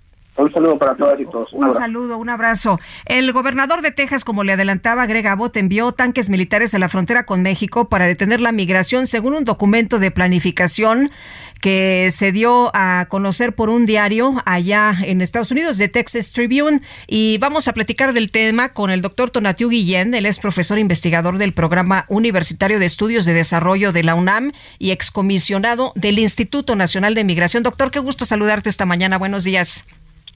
¿Qué tal, Lupita? Muchas gracias, encantado de estar contigo. Oye, pues cuéntanos, eh, eh, ¿cómo ves esta, esta decisión del gobernador Greg Abbott? No es la primera vez que actúa de esta forma, eh, ya en algunas otras ocasiones no solamente ha hecho estas declaraciones de voy a hacer, ¿no? sino lo, lo, lo cumple y bueno, no le gustan los migrantes y mucho menos los mexicanos. Es correcto, Lupita. Tiene Greg Abbott ya una historia larga de, xenofobia, de racismo y de amenazar con, con argumentar que la migración es una invasión. Y cuando se habla de invasión, pues ya el concepto ya es militar, hay un hay una un desplazamiento y una distorsión de la problemática humana, económica y de derechos que tienen migrantes y refugiados y prácticamente los convierte en enemigos. Ese, ese giro conceptual pues es una distorsión terrible, pero es el que le permite argumentar que, que entonces Texas y Estados Unidos están siendo invadidos. Y, y con ese argumento, pues poner eh, posiciones extremas, como hace unos meses y semanas fue enviar migrantes hasta Washington o Nueva York, y, y ahora pues amenazar con, con este equipamiento militar para frenar la, migración. Ahí yo creo que vale la pena subrayar primero el giro conceptual tan peligroso que convierte a los migrantes en objetivos militares. Ese, ese yo creo que es la parte más, más, más crítica y lamentable de todo el argumento. Y segundo, que también ya lo conocemos, Lupita, es el uso de la migración y refugio como un argumento político en Estados Unidos. Ese ese argumento que le permitió a, Abbott eh, ser reelecto en el gobierno de Texas y ahora ese mismo argumento y esa dureza y esa radicalidad pues la está utilizando para una posible campaña en la elección presidencial del 24 porque en Estados Unidos porque sí está en la lista de los muy posibles candidatos republicanos, eh, especialmente si Trump no aparece en la boleta. Entonces, esa, ese escenario está ahí combinado y por lo pronto, pues migrantes y refugiados como enemigos y objetivos militares es gravísimo. Oye, a un invasor yo le tengo miedo, ¿no? Porque viene a, poner en peligro mi tierra, mi vida, mi, eh, pues mi, mi eh, eh, todo lo que lo que tengo a mi alrededor, a mi familia, lo más valioso, ¿no? Así es, ese giro es el justo, qué bueno que lo, lo subrayas de esa manera, porque es el giro conceptual. Entonces estamos pasando de personas que buscan protección internacional, que huyen de tragedias gravísimas, que tienen escenarios de vida eh, de los más duros que podamos imaginar. Otro grupo pues tiene, eh, eh, forma parte del mercado laboral real y, muy amplio que existe en Estados Unidos con, refugiados, inmigrantes irregulares, y nada tienen que ver con una amenaza nada tienen que ver con, con un riesgo de estas características, pero sin embargo el discurso pues los ubica en otro terreno, fomenta el odio, fomenta la imagen de amenaza y justifica, que es la parte que a lo mejor ojalá nunca ocurra, pero que sean objetivos militares y con consecuencias potencialmente letales. Entonces ese es el riesgo. Yo, yo lo que estoy viendo en términos operativos, eh, Lupita, es que es de una escala menor, no es el gran, gran despliegue militar que, que, pareciera. Entonces, para efectos prácticos no creo que cambie muchísimo el, los flujos ni la situación tan grave de la frontera, eh, solo lo está agravando más. Pero para los efectos de publicidad de visibilidad y de ir armando una candidatura con base en el odio y en la exclusión, pues el señor Abbott va en la ruta está construyendo ese camino. Oye, eh, Tonatio, aquí eh, también otra de las preocupaciones es el flujo que hay de, migrantes, ¿no? Esta situación tan compleja que tenemos en México y que está pues eh, muy grave y, como nos decían, eh, con gran preocupación ahí en, en la frontera sur, pero también en la frontera norte, que esto puede pues explotar en cualquier momento. También esta situación donde los migrantes viven en unas condiciones eh, terribles, pero eso no, no ha desalentado a nadie, la gente sigue llegando. Es correcto. Y el, el, los números que tenemos en este año, pues son de los más altos este, de, flujos internacionales de, de, todos los tiempos. Entonces sí, sí es un cuadro en donde muchas crisis en la región, incluso fuera de nuestra región, pues se coinciden y generan eh, eh, movilidades de grandes números. No, no, no teníamos los números de Venezuela, por ejemplo, no había los números de, de Nicaragua, que no, no era un flujo que tuviéramos este hacia el norte de estas características y tamaño. eh, otros como el que ya conocíamos, Haití, Cuba, también pues resurgieron y, y, están siendo muy grandes, incluso de otros de otras latitudes del mundo, de Asia y de África. Entonces eso eso sí es, es cierto, hay números muy muy grandes, pero el escenario se vuelve más grave en tanto más restrictivas sean las políticas migratorias. Esto es en tanto más excluyamos, eh, hagamos prohibiciones, establezcamos bloqueos, pues la situación para estas personas se vuelve mucho peor y en el fondo no resolvemos nada, porque los números siguen ahí enfrente y la situación de las personas sigue igual de grave o peor. Entonces sí, sí, eso es el dato real, es una coyuntura crítica. Pues doctor, como siempre, aprecio mucho que puedas platicar con nosotros. Muy buenos días.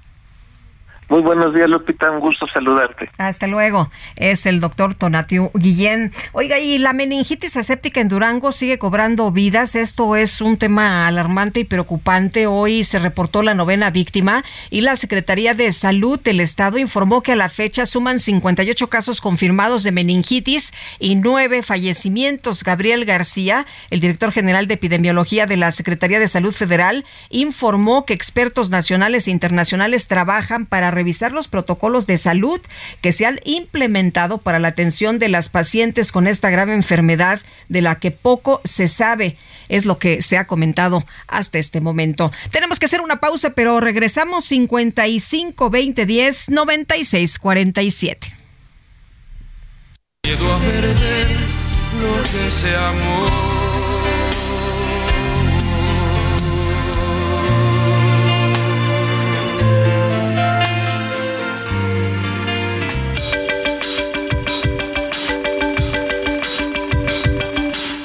Sarmiento y Lupita Juárez quieren conocer tu opinión, tus comentarios o simplemente envía un saludo para ser más cálida esta mañana.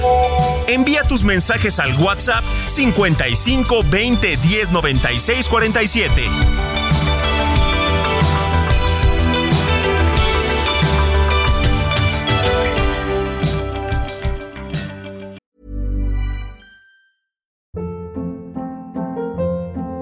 Hold up. What was that? Boring. No flavor. That was as bad as those leftovers you ate all week. Kiki Palmer here, and it's time to say hello to something fresh and guilt-free. Hello Fresh. Jazz up dinner with pecan-crusted chicken or garlic butter shrimp scampi. Now that's music to my mouth. Hello Fresh. Let's get this dinner party started. Discover all the delicious possibilities at hellofresh.com.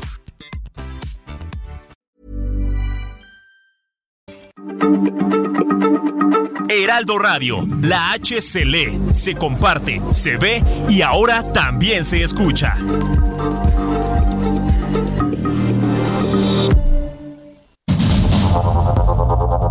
Continuamos con Sergio Sarmiento y Lupita Juárez por el Heraldo Radio.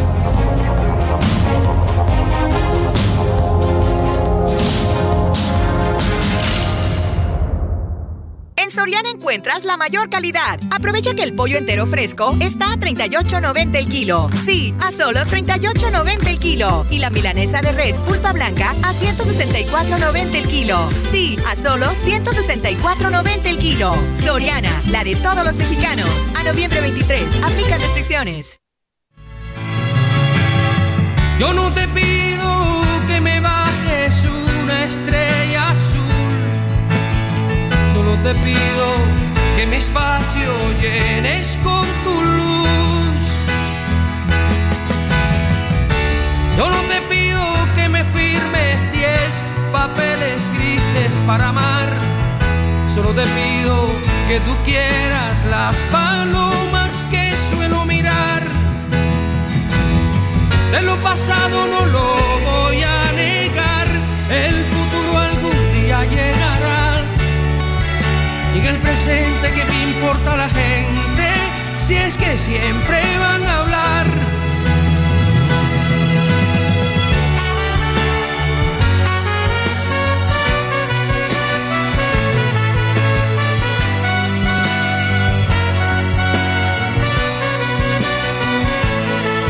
Escuchando la música de Pablo Milanés, que falleció ayer, ayer víctima de cáncer. Yo no te pido, es esta bellísima canción que estamos escuchando. De razones para respirar, no me complazcas, no te niegues, no hables por hablar. Dice Judith Domínguez, buenos días, Lupita. ¿Cómo se atreve Dan Augusto a pedir respeto para AMLO y a nosotros, los que marchamos, nos falta el respeto diciendo que fuimos una caricatura? Y nos dice desde Guadalajara, saludos, eh, Juan Carlos González. La canción de Coincidir no es de Pablo Milanés, es del tapatío Alberto Escobar e interpretada por Grupo Tierra Mojada. Muchas gracias, Juan Carlos.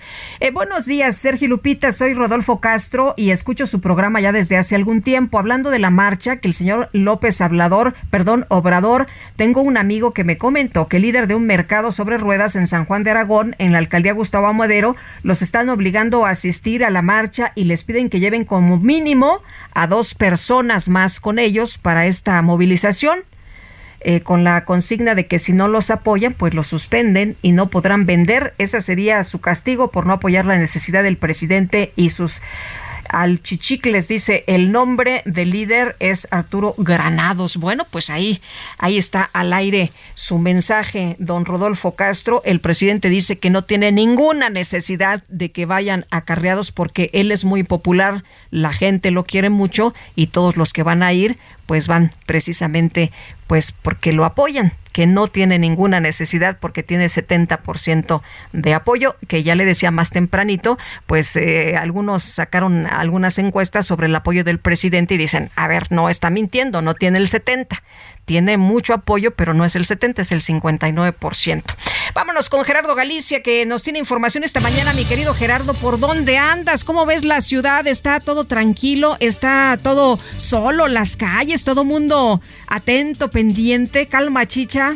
35 minutos haciendo Lupita pendiente para la presentación de México en el Mundial de Fútbol. Y fíjate que sí tenemos una mañana bastante, bastante fresca, por algunos momentos pareciera que va a caer un ligero chiquitín en la zona centro de la capital. Nosotros estamos justo en el Monumento de la Revolución, donde se ha instalado una pantalla gigante para que todas las personas puedan eh, disfrutar del mundial completamente gratis y la explanada del Monumento de la Revolución Lupita poco a poco se comienza a llenar nosotros aficionados.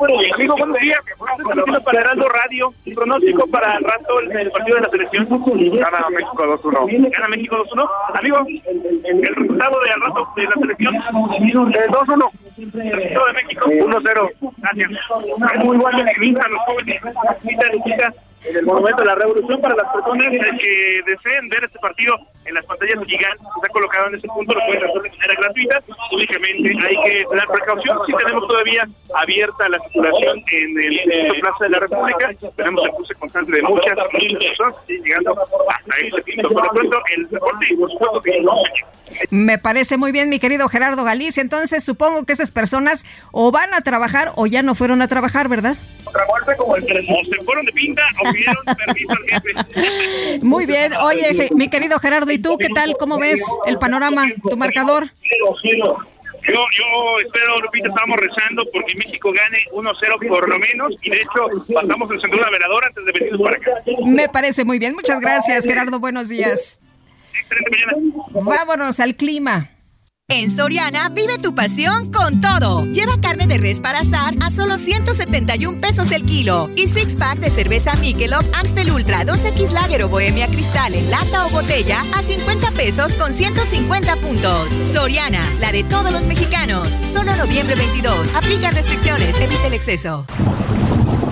El pronóstico del tiempo con Sergio Sarmiento y Lupita Juárez.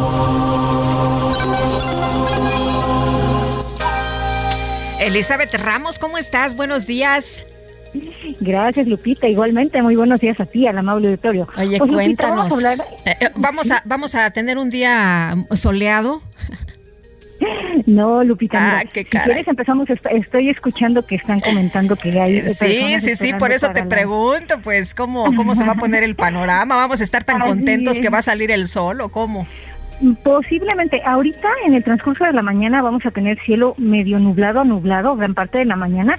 Estamos esperando que este incluso en la zona norte de la ciudad pudiera haber alguna llovizna, pero hacia lo que es las 12, una de la tarde, eh, vamos a tener ya eh, eh, periodos soleados, periodos de sol, se va a abrir el cielo y pudiéramos tener un solecito que más o menos duraría hasta las 4 de la tarde y pues bueno, de ahí este estamos esperando un ambiente templado, no va a subir mucho la temperatura de 21 a 23 grados, ahorita les platico el porqué, y pues bueno, hacia, hacia lo que es la tarde-noche, a, partir de las 18 horas, nuevamente tenemos el pronóstico de lluvias, con lluvias y chubascos acompañados de descargas eléctricas, este, a partir de las 18 horas, principalmente en la parte norte y poniente de la ciudad, Lupita. Entonces, pues bueno, vamos a tener ahora sí que un día, pues medio nubladito, medio tristecito, no, nada. No la hagas, no la hagas que vamos a tener un día triste. Entonces esperemos que la selección nos haga el día feliz. Ah, eso me parece muy bien. que darles pamba. y pues bueno, Lupita, ahora sí vámonos a lo que es el, ámbito nacional. Fíjate que tenemos el Frente Frío número 10 y un canal de baja presión que van a ocasionar lluvias puntuales intensas en Chiapas y Tabasco y lluvias fuertes a muy fuertes en Veracruz, Oaxaca y la península de Yucatán. La masa de aire frío de este frente va a continuar generando un ambiente matutino frío a muy frío sobre entidades del norte, oriente y centro del país, además de evento de norte con rachas de 60 a 80 kilómetros por hora en el Golfo de México Istmo y Golfo de Tehuantepec. Por otro lado, tenemos el ingreso de humedad del Océano Pacífico que originará las lluvias y chubascos vespertinos en estados del noreste, occidente, centro y sur del país. Entonces, pues bueno, Lupita, lluvias, ahora sí que estas lluvias ya son del tipo este, frontales, invernales, y pues bueno, a tomar precauciones. Me parece muy bien. Elizabeth, muchas gracias. Te mando un abrazo. Que tengas buen día. Un fuerte abrazo. Buenos días. Gracias. Y vámonos, vámonos a otras cosas. Ya son las 8 con 38 minutos. En Soriana vive tu pasión con todo. Compra dos frituras abritas de 160 a 280 gramos, más 12 pack o 6 pack de Tecate o Tecate Light por solo 230 pesos. O paquete mundialista sabritas con 20 piezas a solo 199 pesos. Soriana, la de todos los mexicanos. A noviembre 22, aplica restricciones, evita el exceso. El Químico Guerra con Sergio Sarmiento y Lupita Juárez. Químico Guerra, ¿cómo te va? Muy buenos días. Buenos días, Sergio Lupita. Ahora no les voy a desear, buen fin de semana como ayer. Es que cuando será día sí, yo, oye, es martes, químico. Ayer, ayer era lunes de puente, pero te comprendemos, claro, todo el mundo estaba así como, como norteado con los días. Con los días. Oigan, ¿saben qué, Sergio Lupita? Se acerca el momento del despegue vertiginoso del hidrógeno verde. Algo de lo que les he estado comentando, bueno, pues ya está oficializado el Departamento de Energía de los Estados Unidos, acaba de publicar el reporte que tiene que hacer, ¿verdad?, de los prospectos precisamente de energía para los Estados Unidos, pero para el mundo también, y eh, pronostica que debido al auge en la oferta y la demanda de este gas ecológico, va a impulsar una enorme expansión global, pero fíjense, de 120 veces las instalaciones de los electrolizadores para producir precisamente hidrógeno verde. Las instalaciones eh, crecerán de 2 gigawatts que hay actualmente, o sea, actualmente tenemos 2 gigawatts de producción global ¿no? de hidrógeno, va a pasar a 242 en los próximos 8 años, se repita, de 2 a 242 empresas eh, que están muy involucradas ya invirtiendo muchos millones de dólares como ThyssenKrupp alemana, Longi, esta gran empresa italiana, John Cochrane, Clock Tower de los Estados Unidos, etcétera, están eh, eh, calculando que va a se van a gastar, fíjense, aquí tengo las cifras, acumulativamente 130 mil millones de dólares en los electrolizadores en los próximos siete años y piquito. Se espera que la capacidad total de fabricación de electrolizadores se duplique con creces eh, el próximo año. Te estoy mandando ahorita, eh, Lupita, y a ti, Sergio, las gráficas ya oficiales del Departamento de Energía entre este año, 2022, y el 2023, de los cuales se tiene ya certeza, ¿no? Para fines del mes que viene, en el 2022, se van a tener una capacidad instalada de 15.2 gigawatts en el mundo. Pero el año que entra, igual para diciembre del 2023, el cálculo de proyectos que ya están realizados, que ya se invirtió, que están entrando en operación, eh, va a pasar a 31.1 gigawatts, de 15 este año a 31. O sea, por eso dicen que se va a más que duplicar. La demanda de hidrógeno es más fuerte actualmente en Europa y China, pero en los Estados Unidos están eh, alcanzándolos rápidamente porque eh, se tienen ya destinados 20 mil millones de dólares en incentivos, incentivos del lado de la oferta, lo cual va a suceder, va a provocar lo siguiente, Sergio Lupita, que va a ser extraordinariamente competitivo el hidrógeno frente a otras eh, fuentes de energía renovable eh, sobre todo porque con estos incentivos eh, el precio en los Estados Unidos va a ser el más barato del mundo. Se calcula que entre año y medio y dos, debido a los incentivos del plan Biden, va a ser el más barato del, eh, del mundo, muy por debajo del objetivo de referencia actualmente global de un dólar por kilo. En los Estados Unidos, de ser realidad todo esto que se está calculando por parte del Departamento de Energía, puede llegar a 50 centavos de dólar por kilogramo. Va a batir completamente todas las otras formas de energía que se tengan. Ahora, el hidrógeno verde, que es el que se va a estar eh, promoviendo, es el que eh, alimenta los electrolizadores con energía eólica, energía fotovoltaica, con energías renovables y por lo tanto se le considera el hidrógeno verde. ¿Qué quiere decir esto? Que al aumentar la demanda de hidrógeno, pues va a aumentar también la demanda de energía eh, alterna, por lo tanto se van a incentivar muchos, así como de rebote, muchos parques eólicos y fotovoltaicos en todo el mundo. México tiene una oportunidad verdaderamente extraordinaria, se ha dicho lo que he comentado con ustedes, de ser un actor importante en la producción de hidrógeno verde debido a las características que tenemos y a la posibilidad de estar exportando energía a los Estados Unidos. ¿Se imaginan? Eso sería verdaderamente el sueño del presidente López Obrador. México autosuficiente en energía y exportándola a Estados Unidos, pero desde luego no con petróleo, sino con esta nueva revolución del hidrógeno verde, Sergio Lupita. Pues sí, pero esa no es la idea del presidente, lamentablemente. Así que, pues, eh, ojalá, ojalá se, se viera para, para, este, para este lado que tú planteas, Químico Guerra. Muchas gracias, buenos días. Buenos días y buen inicio de semana. Buena semana también para ti. Y vámonos con Alan Rodríguez. Alan, ¿dónde andas? Buenos días. Hola, Alan. Se nos cortó la comunicación con Alan. Bueno, vamos a tratar de restablecer el contacto. Hace unos momentos Gerardo Galicia nos reportaba desde el Monumento a la Revolución, ahí ya llegando pues varios, ¿no? Varios de los eh, aficionados para estar en este, frente a la pantalla, ahí viendo el eh, este eh, encuentro entre Polonia y México, por supuesto, que hay un rumor de que vieron a Sergio en el Monumento a la Revolución. No, no sean así, no sean así. Él no vino hoy porque tuvo un evento, un evento importante. Ya mañana nos platicará, pero no crean ustedes que, que se nos fue de pinta, que se hizo, ¿no? Ahí, este, como que, ay, no, que creen que tengo algo importante que hacer. y se quedó a ver el partido. No, no, no, anda chambeando, anda chambeando.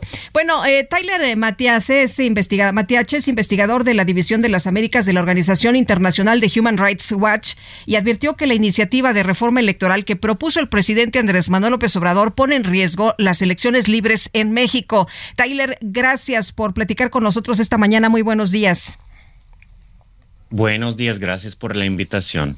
Oye, Tyler, lo que nos ha explicado una y otra vez el presidente es que no se trata de eliminar al Instituto Nacional Electoral, que se trata de hacerlo más eficiente, más fuerte, que se trata de, pues, eh, que este organismo tenga, eh, pues, consejeros electorales elegidos por el pueblo y no por los partidos políticos. ¿Cómo ven ustedes en Human Rights Watch esta decisión del presidente de hacer reformas en lo electoral y aparte, pues faltando apenas y dos años para, para que haya un cambio de gobierno en nuestro país.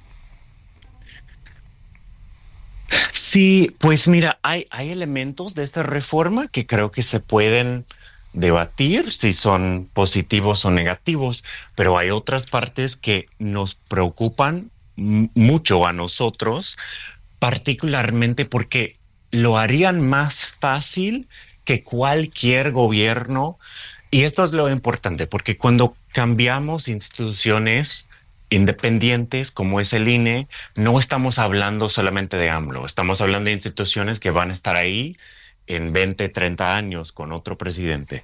eh, que haría, eh, esta reforma haría más fácil que cualquier gobierno, cualquier presidente tome control del INE y del Tribunal Electoral. E, el elemento que a nosotros nos preocupa específicamente es um, que por un lado esta reforma reduciría, reduciría el, número de institutos y tribunales, o sea, quitaríamos todos los institutos electorales estatales o los OPLES, como, como, los dicen, y también eh, quitaría todos los tribunales estatales. Eh, quedaríamos solo con el Instituto Nacional y el Tribunal Federal, y con esos dos empezaríamos a nombrar todos sus integrantes en un solo momento. ¿Por qué es preocupante eso? Porque en el sistema actual, los consejeros del INE y los magistrados del tribunal eh, sirven en su plazo por un, un, plazo largo, ¿no? Son nueve años, que es más de una presidencia, eh, y eh, son nombrados en diferentes momentos. Y el propósito de todo eso es que si un solo gobierno quiere nombrar todos los integrantes del tribunal o todos los integrantes del INE, simplemente no puede, porque sus, sus, eh, o sea, sus plazos que, sirven en, estos órganos tienen diferentes tiempos, son escalonados. Eh, lo que haría esta reforma eh, es que se nombrarían todas estas personas en un solo momento. Y eso significa que puedes, o sea, es más fácil que puedes o que un gobierno puede poner aliados en estos dos órganos en un solo momento, incluso con un sistema Em, en, que estas personas son nombradas por elección pública, que es algo igual que yo no creo que ese es el, elemento más preocupante. Hay argumentos sobre eso. Hay países donde los magistrados, por ejemplo, son electos públicamente, pero es muy diferente decir vamos a elegir un magistrado y vamos a elegir toda la corte de una vez. Sí, es lo que lo que hacían el comparativo, ¿no? Quienes apoyan esta reforma. Bueno, en el poder judicial sí ocurre y no pasa nada, todo funciona muy bien. Sí, pero eso es justo la, diferencia, porque eh, con la Suprema Corte, por ejemplo, también los, los magistrados de la Suprema Corte eh, no sirven todos el mismo plazo. Nombramos uno en un momento, otro en otro momento. Y la idea ahí es que es más difícil que alguien, que una sola persona o un solo partido puede tener demasiada influencia sobre las decisiones. Eh, Tyler, ustedes eh, ahí en eh, Human Rights Watch tienen algún interés especial en contra de la reforma electoral del presidente López Obrador. Em, ¿Tienen algún interés? ¿Se consideran conservadores o se consideran hipócritas? Porque es la definición que ha hecho el presidente de quienes no están de acuerdo con su reforma. Eh, eh, a, mí no, a mí no me considero un, conservador, eh, Lupita, y, tampoco un hipócrita. yo creo que lo que a mí me preocupa y a, a, nosotros lo que nos preocupa sobre esta reforma es que existe un estándar internacional sobre sistemas electorales que, que dice que para que el derecho al voto sea efectivo, deberían de haber instituciones imparciales que llevan a cabo las elecciones, que cuentan los votos, que deciden, o sea, que, que certifiquen más bien quién ganó eh, y que cuando vemos una reforma en cualquier país, decimos, esta reforma nos llevaría hacia más independencia y más imparcialidad o nos lleva llevaría en el otro sentido. Y lo que estamos viendo aquí es que esta reforma nos llevaría en el sentido contrario. Y es, es un caso particularmente preocupante por la historia que todos conocemos sobre las elecciones en México. Creo que ah, no podemos hablar de eso sin hablar del contexto de México, que es un país en que hubo años, décadas, casi un siglo de elecciones que no eran ni libres ni justas, en que el mismo partido siempre ganaba.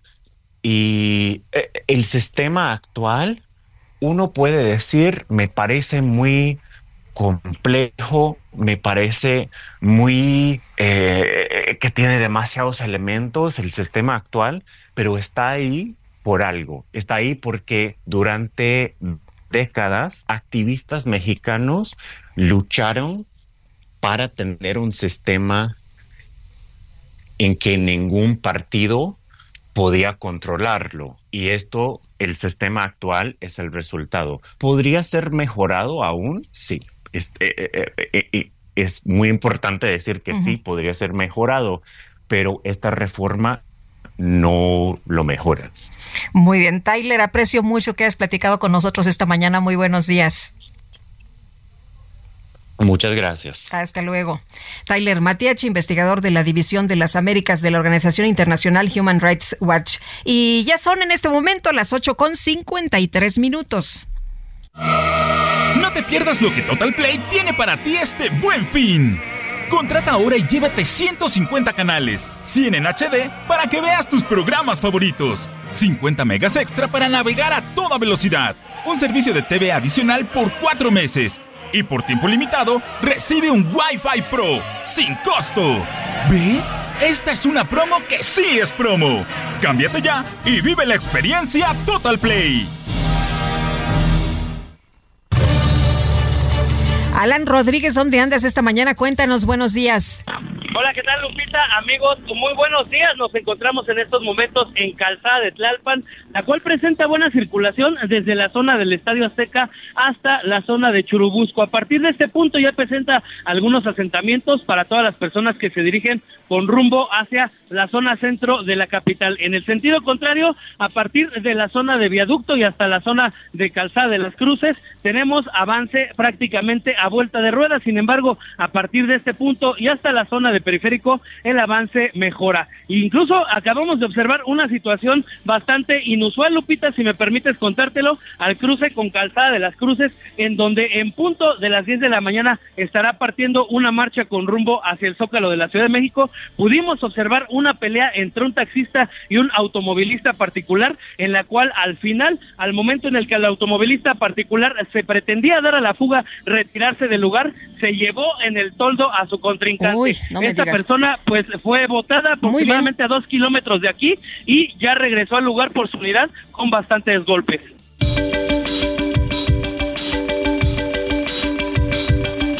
Sergio Sarmiento y Lupita Juárez quieren conocer tu opinión, tus comentarios o simplemente envía un saludo para hacer más cara esta mañana. Envía tus mensajes al WhatsApp 55 20 10 96 47.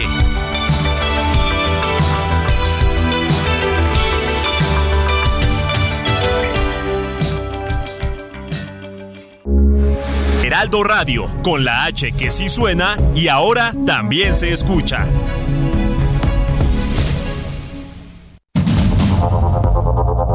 Continuamos con Sergio Sarmiento y Lupita Juárez por el Heraldo Radio.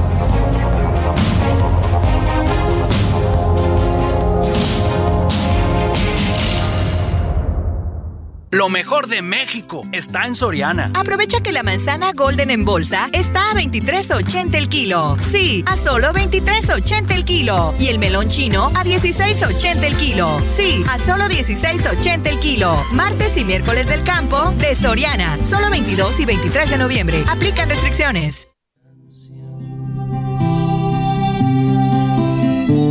Quisiera fuera una declaración de amor romántica sin reparar en formas tales que pongan freno a lo que siento ahora raudales.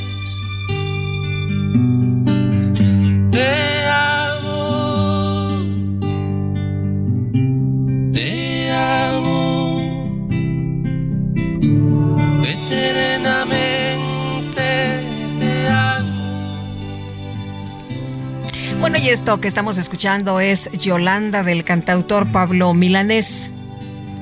Si me faltas, no voy a morirme.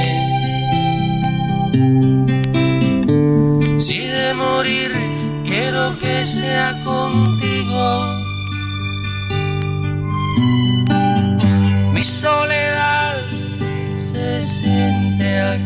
Y seguramente, pues muchos, muchos interpretándola esta mañana, ¿no? ¿Quién no se la sabe? ¿Quién no la ha cantado?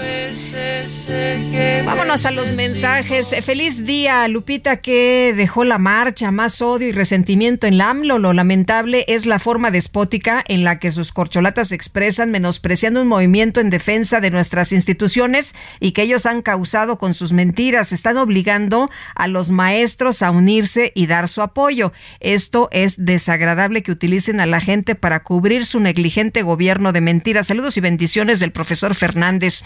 Eh, hola, Lupita, para comentarle que el viernes pasado estuve en el kiosco Morisco y pude ver varios grupos de borregos de la nación tocando de puerta en puerta para invitar a la marcha que organiza el Narciso AMLO y les decían que de no asistir estarían en riesgo los beneficios del bienestar que otorga el gobierno. Soy Sergio Guzmán. Ya son en este momento las nueve con dos minutos. En Soriana encuentras la mayor calidad. Aprovecha que el pollo entero fresco está a 38.90 el kilo. Sí, a solo 38.90 el kilo. Y la milanesa de res pulpa blanca a 164.90 el kilo. Sí, a solo 164.90 el kilo. Soriana, la de todos los mexicanos. A noviembre 23, aplica restricciones. El presidente Andrés Manuel López Obrador anunció que se suspendió la cumbre de líderes de la Alianza del Pacífico que estaba programada para este viernes 25 de noviembre y no descartó viajar a Perú la primera semana de diciembre para entregar la presidencia pro tempore. Se suspendió la reunión de la Alianza del Pacífico porque no le permitieron al presidente de Perú asistir y estamos explorando la posibilidad de hacer un acto en Perú o tomar una decisión consultando a los miembros de la Alianza del Pacífico, estamos en eso. Es probable el que podamos ir a hacer la reunión allá en diciembre. El presidente Andrés Manuel López Obrador deseó buena suerte a la selección mexicana de fútbol, quien hoy debuta frente a Polonia. Y nosotros eh, vamos a estar muy pendientes del juego de hoy de México con Polonia y desde luego eh, deseamos de todo corazón que le vaya muy bien a la selección de México de fútbol. Mediodía la comunidad motociclista se va a manifestar al exterior de las oficinas de la Secretaría de Movilidad de la Ciudad de México que están en la colonia Roma, en la alcaldía Cuauhtémoc, como muestra de su desaprobación a la limitación de la cilindrada para poder circular en carriles centrales de vías de acceso controlado de 250 a 600 centímetros cúbicos. En Juchitán, Oaxaca, un migrante de Senegal falleció en los separos. El hombre fue arrestado por policías municipales tras irrumpir el desfile de la Revolución Mexicana. La Fiscalía Estatal investiga el caso por el delito de homicidio. Y autoridades de Indonesia actualizaron la cifra de fallecidos a causa del terremoto de 5.6 grados que sacudió ayer al territorio. Hay 268 muertos y más de mil, mil heridos.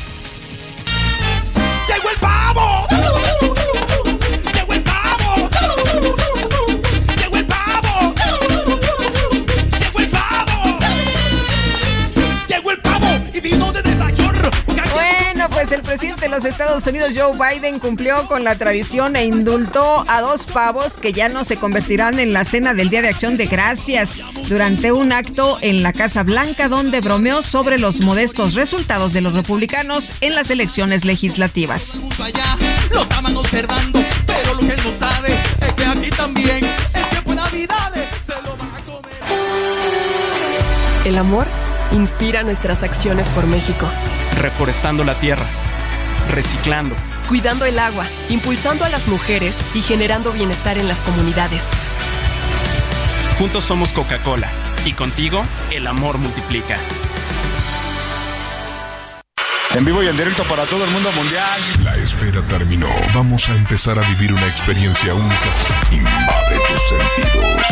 Siente la fuerza de mi música. La micro deportiva. Esto comienza así.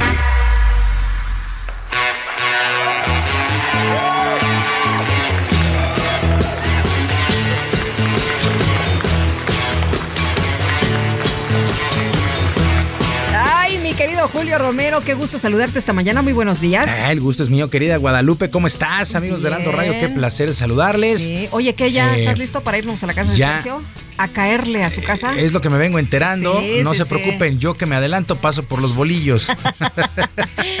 que, no vino, que no vino hoy porque está organizando que va a ser en grande. No, entonces yo paso por los bolillos. Me parece armamos la molletiza o no sé, la torta de tamal. Aquí ya traen lista la salsa verde. Algo, la, el pico de gallo, sí. Hombre. Eh, yo ahí sí, el mío sí se los encargo sin cebolla, pero este, ¿qué, qué, qué, qué día? ¿Qué día? Pues que amaneció muy frío, sí. pero amaneció muy frío en el grupo Oye, C les amaneció muy temprano, ¿no? Yo vi mucha gente que normalmente no se despierta tan temprano. ¡Hombre, qué barbaridad! Exactamente. Muy desmañanados. Exacto, es que hay que apurarse, hay que barrer, hay que planchar antes de, pues, antes de las 10, ¿no?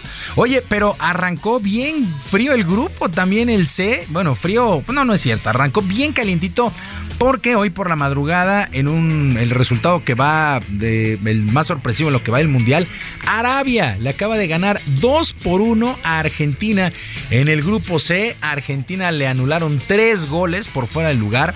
Y la verdad es que no es que haya complicado, pero sí pone las pilas porque obliga a México y a Polonia a ganar el día de hoy. Cualquiera de los dos, sobre todo a México, porque hay que recordarlo el sábado va a ser este duelo entre México y Argentina y Argentina va a llegar en verdad dolido y va a llegar con la obligación de sacar los tres puntos. Entonces, la verdad es que Arabia juega bastante bien al fútbol, es un equipo muy bien armado, es un equipo que sabe medir muy bien los tiempos y, no se desesperó después de la primera anotación de Argentina, le, le anularon los goles y vino atrás, dos por uno, se acabó el encuentro y Arabia hay que tomarle foto independientemente de lo que pase al ratito Arabia es líder del grupo C. Bueno, al término del duelo, eh, Lionel, Messi, el flamante atacante argentino, pues reconoció que fueron presa de la desesperación en este duelo.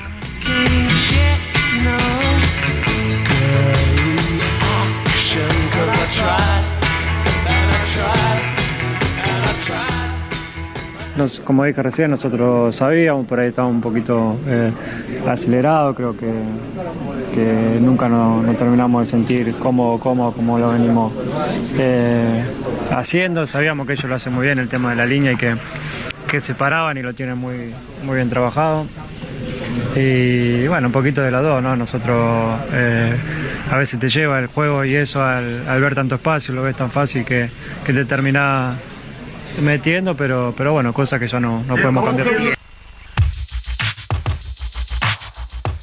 Pues ahí están las declaraciones de Lionel Messi, sí, Argentina, que sus jugadores decían que era un grupo easy, easy, muy fácil, pues ya se complicaron con el resultado que menos se esperaban, ¿eh? Yo creo que soñaban con meterle arriba de cuatro a Arabia y pierden este duelo. Bueno, también terminó hace unos momentos el duelo entre Dinamarca y Túnez 0 por 0, el primer juego sin goles en esta, en esta Copa del Mundo. Había, había, había habido goles en, todo, en toda la Copa, eh, pues ahora 0 por 0. Bueno, en un rato más, a las 10, pues ya lo sabemos todos, México se mide a Polonia, el debut del equipo tricolor. Por lo pronto, un tanto molesto e incómodo con las preguntas, Gerardo Martino, técnico del equipo tricolor, aseguró que ante las duras críticas que han recibido, por el rendimiento al interior existe mucha confianza en hacer un buen papel.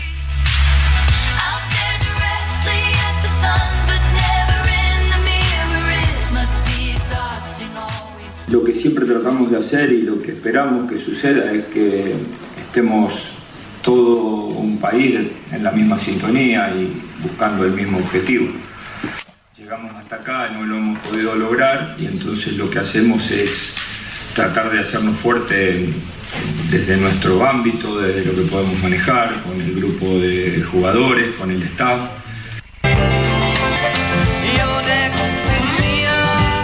Pues ahí están las declaraciones de Gerardo Martino, una polémica conferencia el día de ayer. Así es que todo listo a las 10, a las 10, bueno, ya está todo el mundo muy prendido. Píquele, este, ahí apúrele para llegar a ver el juego. bueno. Eh, en un duelo también, bueno, los partidos del día de ayer, el duelo muy parejo, Estados Unidos eh, pues empató a un gol, mientras que Países Bajos venció 2 por 0 a Senegal así las cosas con este, pues lo que va de la Copa allá en Qatar. Bueno, por cierto, la periodista argentina Dominique Metzger sufrió el robo de su cartera en una transmisión en vivo en la sede del Mundial el pasado viernes. ¿En vivo? En vivo, estaba en vivo y pasaron y ahí ya sabes, ¿no? El 2 de bastos, ¿no? El, pues le, sacaron su cartera. La comunicadora perdió sus tarjetas y sus credenciales, además de dinero. Luego de hacer su denuncia, las autoridades le informaron que le serían devueltas todas sus pertenencias, ya que hay cámaras de alta tecnología por todos lados. Hay miles el de que cámaras. se quiso pasar de listo. Bueno. Pero fíjate lo que son las cosas. Ella debía elegir, elegir, el castigo al ladrón. O sea, ella es la que va a imponer el castigo. Eh, los castigos son entre 5 años de cárcel directo o la deportación del responsable. Y ella tiene que decidir.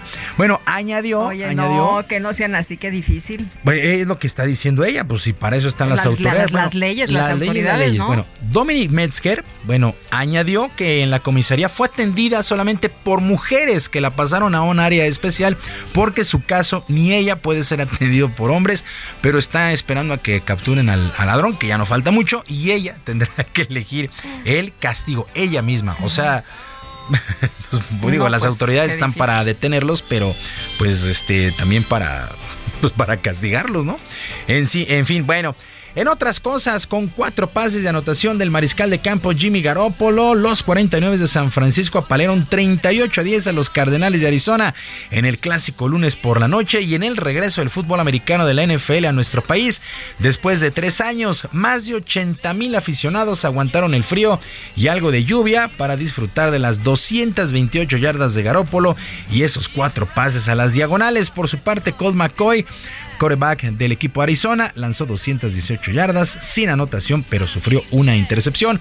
Con este resultado, San Francisco puso su récord en 6 ganados y 4 perdidos. Son líderes de la división oeste de la Conferencia Nacional. Arizona se queda con 4 ganados y 7 perdidos. Gran fiesta la que se dio el día de ayer, excepto el medio tiempo, donde pues el grupo firme se llevó un abucheo pero de esos importantes en el Coloso de Santa Úrsula. Está explotando eso en redes. Unos defienden, otros atacan, pero bueno, así las cosas con el mundo de la NFL. Entradón el día de ayer en el Estadio Azteca y triunfo para los 49 de San Francisco. Y a través de un video se dio a conocer que el toletero Aaron Judge se encuentra en la ciudad de San Francisco, donde este martes se podría reunir con los directivos de los gigantes para acordar un histórico contrato en el béisbol de las grandes ligas. En el video el llamado juez asegura que se encuentra de vacaciones, pero varios medios locales aseguran que este día se dará la reunión. Aaron Judge, hay que recordarlo, terminó como líder de cuadrangulares la pasada campaña con un total de 62 y no aceptó un contrato de 213.5 millones de dólares por siete campañas con los Yankees de Nueva York, pero decidió no aceptarlo para convertirse en agente libre y buscar más dinero. Aaron Judge que tuvo un temporadón podría tener su próximo equipo en San Francisco. Guadalupe, amigos del auditorio, la información deportiva este martes. Venga México. Venga México, venga México. La verdad es que de repente no, no nos importa si es 1-0, 2-0, 3-0. Sí, con, un gol más. Así el que sea, ¿no? Pero ojalá, digo, de repente nos sacan canas verdes y nos hacen enojar. Pero siempre, siempre con la selección y pues le deseamos un buen resultado al equipo tricolor el día de hoy. Muy bien, mi querido Julio. Paso por los bolillos y allá te espero. Sí, ahí le caemos ahorita a la casa de Sergio. ¿Arroz o atole? Atole. Ah, ok. Perfecto. Para el frío. Muy bien. Que es un extraordinario martes para todos. Gracias y mañana nos platicas todo, ¿no? Mañana, sí, mañana sí será la nota, sin lugar a dudas. Sí, sí, sí. y al rato en Twitter, ¿no? Ahí te leo. Sí, ahí vamos a andar, ahí vamos a andar en Twitter, arroba jromerohb, arroba jromerohb. Y pues hay también hoy el YouTube, el Barrio Deportivo a las 7 de la noche. Por ahí andaremos platicando todo de la selección. Oye, me decían aquí los compañeros, ya muchos que están listos para irse al Ángel, ¿eh? eh exterminador. Ay, ay, ay, no la hagas, no la hagas. Sí, ya muchos entusiasmados me decían, vamos, vamos al ángel, Lupita, vámonos. Eh, bueno, pues depende de, depende del resultado, ojalá. Sí, no, no, no, ese del ángel no. Por lo menos hoy no, hace mucho frío. Gracias, mi querido Julio. Buen día para todos. Buen día. Y ya saben cómo me pongo, ¿para qué me invitan?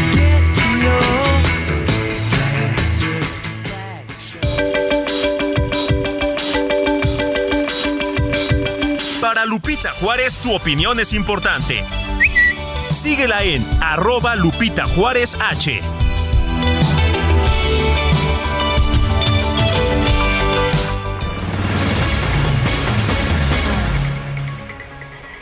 Bueno, pues seguimos, seguimos con la información. El director del metro, Guillermo Calderón, informó que la rehabilitación del tramo subterráneo de la línea 12 del metro terminará en diciembre, pero que no va a entrar en funcionamiento de inmediato. ¿Cómo va a estar esto? Cintia Stettin, cuéntanos. ¿Qué tal? Muy buenos días.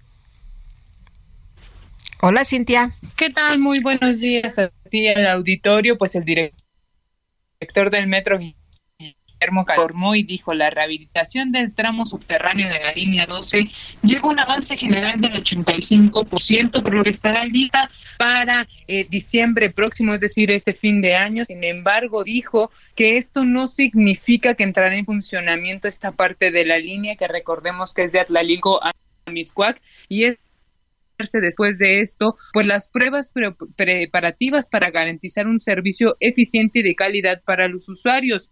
Asimismo, detalló pues que eh, la, la, rehabilitación y reforzamiento de la vía 1 que va de Atlalilco a Miscuac ya está eh, al 100% rehabilitada, sin embargo, la vía 2 presenta gran avance. Esta vía 2 va de Miscuac a Atlalilco comentarte que respecto a la reparación del tramo elevado, este tramo en donde se donde pues se suscitó este eh, incidente este colapso de la línea 12, dijo que está a cargo de la Secretaría de Obras y Servicios y finalmente dijo que desconoce cuándo entra en funcionamiento, toda vez que eh, pues hay más de 270 claros que se están rehabilitando, sin embargo dicen van con muy buen avance. Por otra parte, Lupita, te comento que a partir del lunes 28 de noviembre, el Metrobús eh, pues modificará un tramo del trayecto de la ruta sur de la línea 4 que opera en el centro histórico, esto únicamente con dirección a Buena Vista, en algunas estaciones que eh, cambiarán de, de eh, digamos, de, dirección, por así decirlo, y es que el propósito es fortalecer la seguridad vial y mejorar los tiempos de traslado de la población.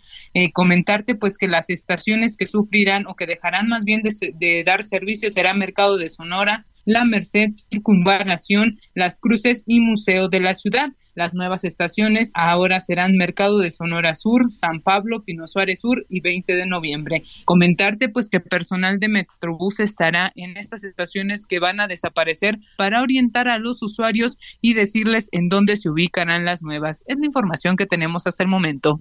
Muchas gracias, Cintia. Muy buenos días. Buenos días, seguimos pendientes. Hasta luego. Bueno, eh, vamos con información eh, eh, también interesante porque ayer Ramses Pech, que es analista y asesor de la industria energética y económica, dio a conocer a través de un tuit una información que, que llamaba la atención, el precio de la gasolina allá en los Estados Unidos y su regulación, cómo se regula y qué le conviene más en todo caso entonces al consumidor mexicano ir a comprar la gasolina a Estados Unidos. Ramsés, qué gusto saludarte esta mañana. Muy buenos días. Buenos días, Lupita. ¿Cómo estás? Te mando un saludo, un abrazo fuerte. Abrazos también para ti. Oye, cuéntanos este tema de, las gasolinas, ¿cómo se regula el precio? en, Estados Unidos el mercado eh, que vimos del mes de cuando se incrementó los precios del barril y en el mes de junio que llevó a más de 5 dólares la gasolina regular, hoy Estados Unidos controla su mercado en función de que es el primer país productor tanto de crudo como también de gas natural y por ende él puede controlar los precios de su mercado y no tiene que dar subsidios al consumidor en forma directa. Esto es muy importante porque de 5 dólares que valía la gasolina cuando tuvo el punto más alto, hoy está costando alrededor el promedio nacional en 3.64 dólares. Esto significa que ellos no dieron ningún subsidio y en cambio en el mercado mexicano, en algunos en algunos casos como es en el diésel, se sigue dando un subsidio para poder mantener los precios dentro del consumidor pueda eh, en su momento dado hacer la compra respectiva. Respecto a la gasolina regular, Lupita, hoy en día la gasolina regular del el promedio nacional de Estados Unidos con el promedio de nuestro país en México es 47 centavos más barato en Estados Unidos, es decir, alrededor de 2.53 pesos es más barato en Estados Unidos. Y si me voy a la frontera, eh, colindando, por ejemplo, Reynosa Matamoros con el Valle de Texas, es casi 60 centavos más barato, es decir, 3 pesos más barato con respecto a Reynosa y Matamoros, tomando como punto de referencia el, la frontera en estos puntos que acabo de mencionar.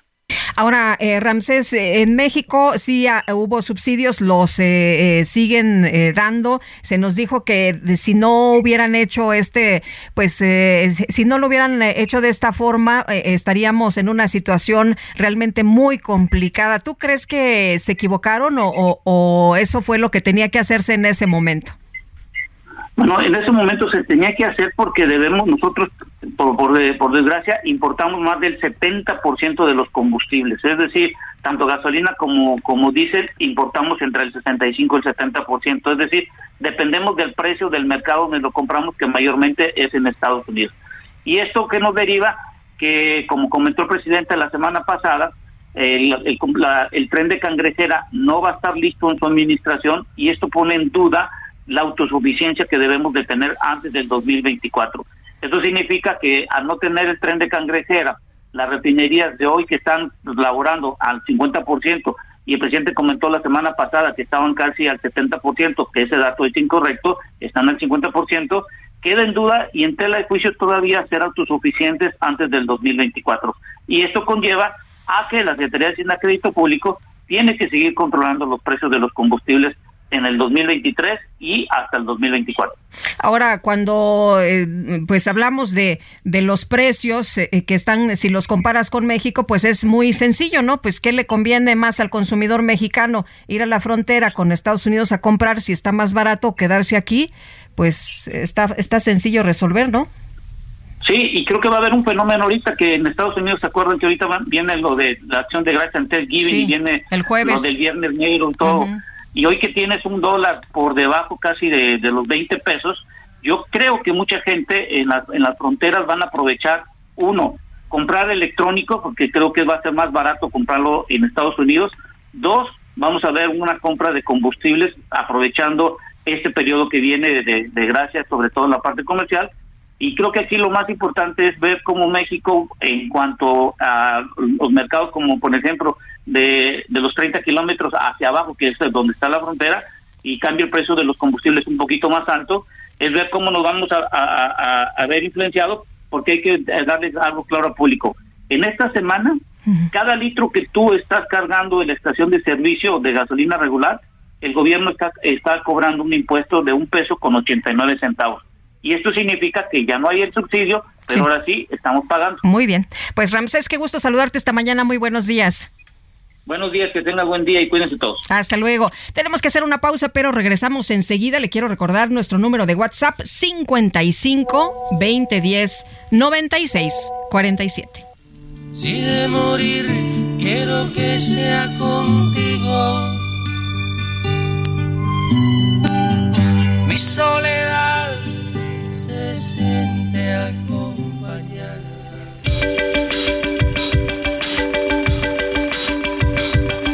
Sergio Sarmiento y Lupita Juárez quieren conocer tu opinión, tus comentarios o simplemente envía un saludo para ser más cálida esta mañana.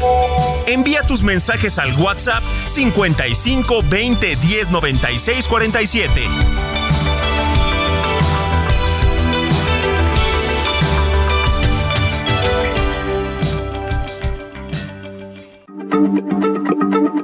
Heraldo Radio, la H se lee, se comparte, se ve y ahora también se escucha.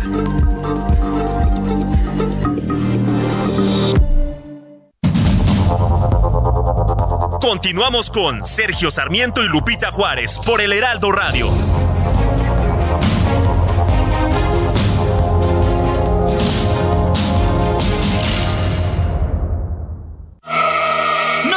Lo que Total Play tiene para ti este buen fin. Contrata ahora y llévate 150 canales, 100 en HD para que veas tus programas favoritos, 50 megas extra para navegar a toda velocidad, un servicio de TV adicional por 4 meses y por tiempo limitado recibe un Wi-Fi Pro sin costo. ¿Ves? Esta es una promo que sí es promo. Cámbiate ya y vive la experiencia Total Play. Gastrolab. Historia, recetas, materia prima y un sinfín de cosas que a todos nos interesan. Hola amigos del Heraldo Radio, soy el chef Israel Arechiga de Gastrolab y el día de ayer ya arrancamos la semana de acción de gracias con una receta muy particular y diferente, pero hoy traigo la más tradicional y es la salsa gravy, que hay muchas maneras de hacerla. La que hoy les voy a enseñar está en gastrolabweb.com y es muy sencilla. ¿Qué vamos a necesitar? Una cucharada y media de mantequilla, una cucharada y media de harina para hacer el roux, esa preparación que huele un poquito a galleta y que sirve para espesar salsas y que tiene un terminado espectacular, una taza de caldo de res o caldo de pollo yo prefiero de caldo de res ya que tiene mucho más sabor. Un poquito de sal, un poquito de pimienta blanca y un poquito de maicena para poderla espesar. La preparación es muy sencilla, hacemos el roux como se los platicaba. Una vez que la mantequilla y la harina estén bien mezclados y huela rico sin que se queme, vamos a agregar la taza de caldo que de preferencia tenga mucha concentración de sabor. Ahora sí, podemos colar y vamos a tener una salsa un poquito ligera, pero muy fina. Vamos a agregar la maicena para darle la textura que queremos y si tenemos jugo del pavo o de la carne que estamos haciendo, en este momento. Ahora sí, sal y pimienta y tenemos una gravy espectacular. En Soriana vive tu pasión con todo. Lleva carne de res para asar a solo 171 pesos el kilo y six pack de cerveza Michelob Amstel Ultra 2X Lager o Bohemia Cristal en lata o botella a 50 pesos con 150 puntos. Soriana, la de todos los mexicanos. Solo noviembre 22. Aplica restricciones. Evite el exceso. ¿Qué tal? Muy buenos días. Bella Lupita, ¿cómo está usted? Saludos para el señor Sergio. Pues solamente mandándole saludos en esta mañana, que todas las mañanas los escucho, pero en esta mañana en especial que nos hace falta Sergio para el apoyo para la selección mexicana. Vamos México con todo.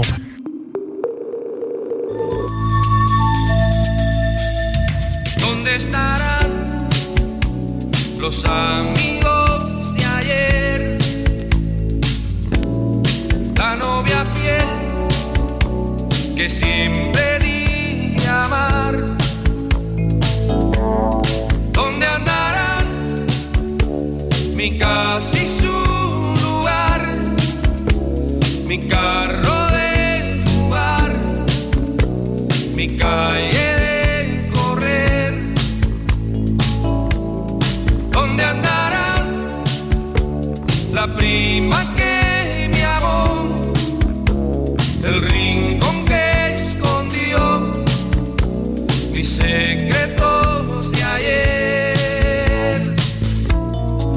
¿Dónde estarán a un lado de mi piel? Los guardo bien y a veces brotarán y endulzarán un brusco acontecer, llenándome de miel. Pues esto se llama ¿Cuánto gané? ¿Cuánto perdí? Estamos escuchando, estamos recordando a Pablo Milanes.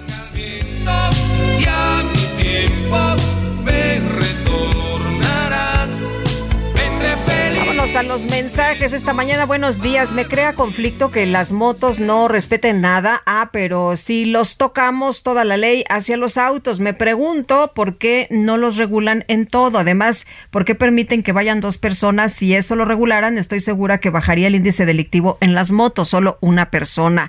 Hola Lupita, buenos días. Oiga, para desaparecer el INE, primero consultar con el pueblo por qué los políticos viven de nuestros impuestos. Mi nombre es José Valente Flores del municipio de Tultitlán en el Estado de México. Que tengan bonito día eh, todo el equipo. Adiós. Eh, Lupita, y las vacunas para COVID-19 que ya están dando muchas noticias y entrevistas de la marcha, la cual a mí no me importa ni me interesa. Atentamente, el señor Alonso.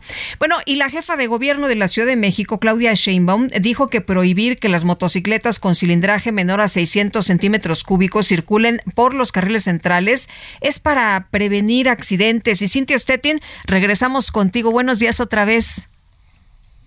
¿Qué tal? Muy buenos días, Lupita, y buenos días al auditorio. Pues así como lo comentas ayer, la jefa de gobierno, Claudia Sheinbaum, dijo que hará una conferencia de prensa en conjunto con el, el secretario de Movilidad, Andrés Nayuz, así como el subsecretario de Tránsito de la Secretaría de Seguridad Ciudadana, Francisco Javier Moreno, para que expliquen mejor estas nuevas normas para motocicletas en la Ciudad de México. Sin embargo, dijo que pues la prohibición de que motocicletas con cilindraje menor a 600 centímetros cúbicos circulen por los carriles centrales de vías de acceso controlado es únicamente para combatir los accidentes en estos vehículos motorizados y es que recordó que en los últimos eh, meses de, la, de este año se ha incrementado considerablemente los accidentes en motocicletas. Asimismo, eh, dijo que eh, pues ellos estarán dando información al respecto de cuándo entrará en vigor, de cuáles serán las sanciones y todo esto que eh, pues tienen aún duda los motociclistas que transitan por la capital.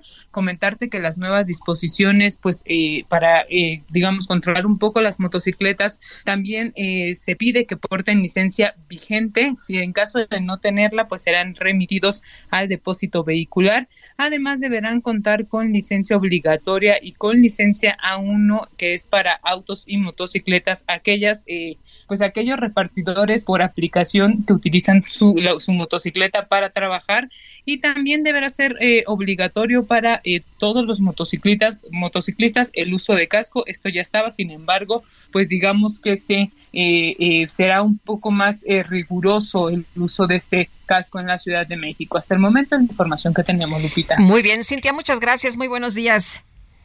Buenos días, seguimos pendientes. Claro que sí, hasta luego y regresamos allá al Monumento a la Revolución, Gerardo Galicia. ¿Cómo estás? ¿Cómo están las cosas por allá? Hola, Gerardo. Cada vez con más aficionados, Lupita, excelente mañana.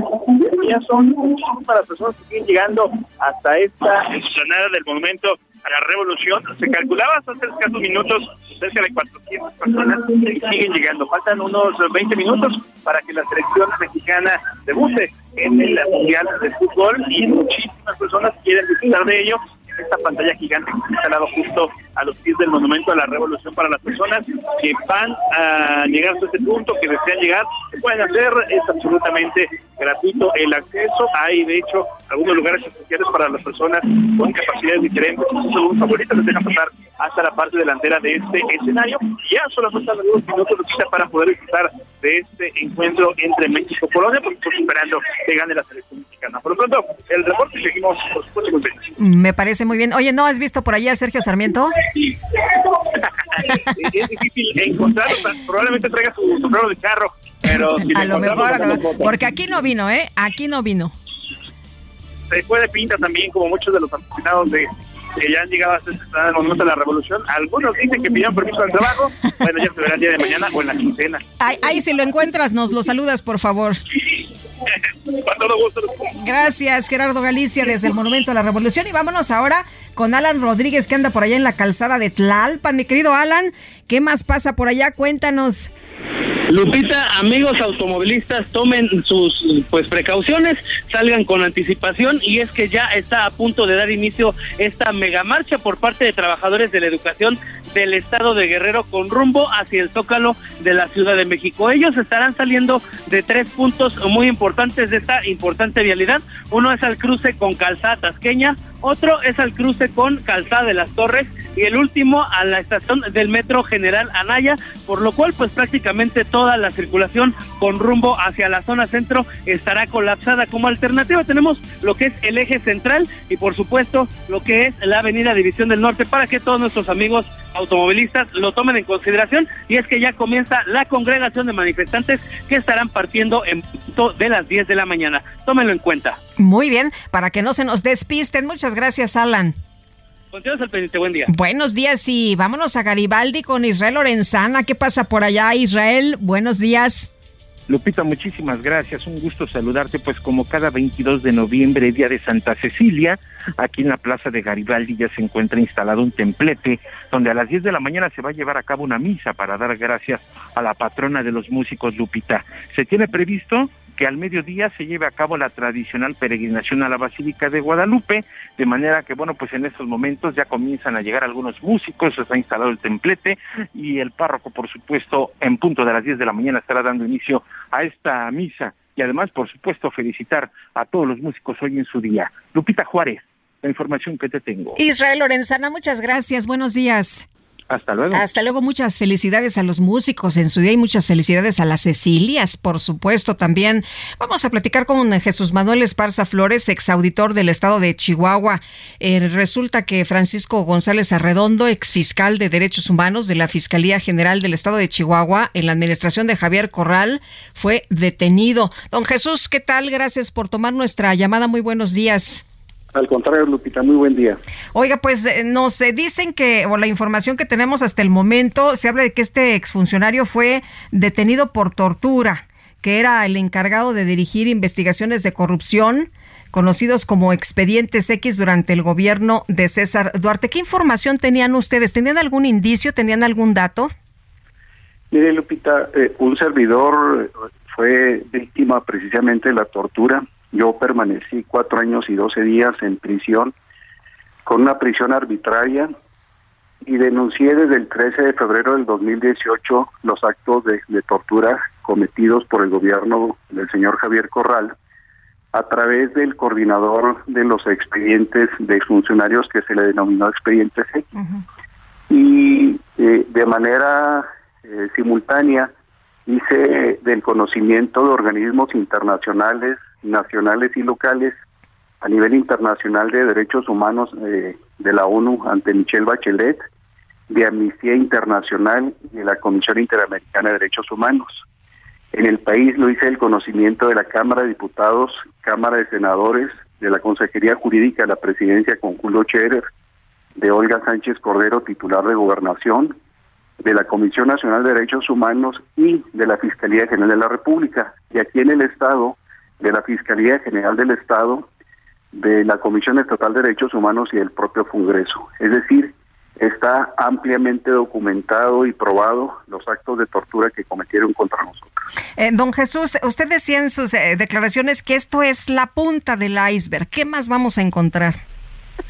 Pues mire, evidentemente el, el, señor Javier Corral eh, es un neonazi, es el doctor cerebro, que se escuda en una falsa moralidad y que él, él alega que hay una persecución política, eh, ahora resulta que los platos le tiran las escopetas, es decir, lo que él hizo eh, ahora eh, está alegando al revés. Lo cierto, Lupita, es que en, esta ocasión es un dictamen técnico emitido por el Mecanismo Nacional de Prevención de Tortura de la Comisión Nacional de Derechos Humanos, quien dio vista a la Fiscalía General del Estado para que se procediera precisamente en contra de la detención de esta persona. Es decir, se aplicó el protocolo de Estambul mediante dictámenes técnicos. Está totalmente acreditado la tortura. Ahora, usted también ha dicho que no fue solo este sujeto el encargado de torturar, que había otras personas. O sea, no nada más debería estar el detenido, debería ser la detención más amplia, otras personas que participaron. Sí, Lupita, yo creo que debe haber una corresponsabilidad horizontal y vertical, es decir, horizontal de ministerios públicos, de agentes investigadores y, de jueces, que en el Poder Judicial también hubo una gran complicidad para que sucediera esto. Y de manera vertical, pues evidentemente esta persona tiene superiores, por lo tanto recibió órdenes y debe alcanzarle esa responsabilidad para que nunca, nunca, nunca más en Chihuahua y en México se den estos actos de, deplorables de tortura. Don Jesús, ¿por qué, ¿por qué irse en contra suya? ¿Por qué usted ser un objetivo? Miren, eh, ellos eh, pretendían, eh, la administración del señor Javier Corral, y yo firmara en blanco declaraciones en contra de César Duarte. yo fui el auditor superior del Estado de Chihuahua. Todas las auditorías dependen de los congresos de los estados y de la del Congreso Federal de la Cámara de Diputados, en este caso la Auditoría Superior de la Federación.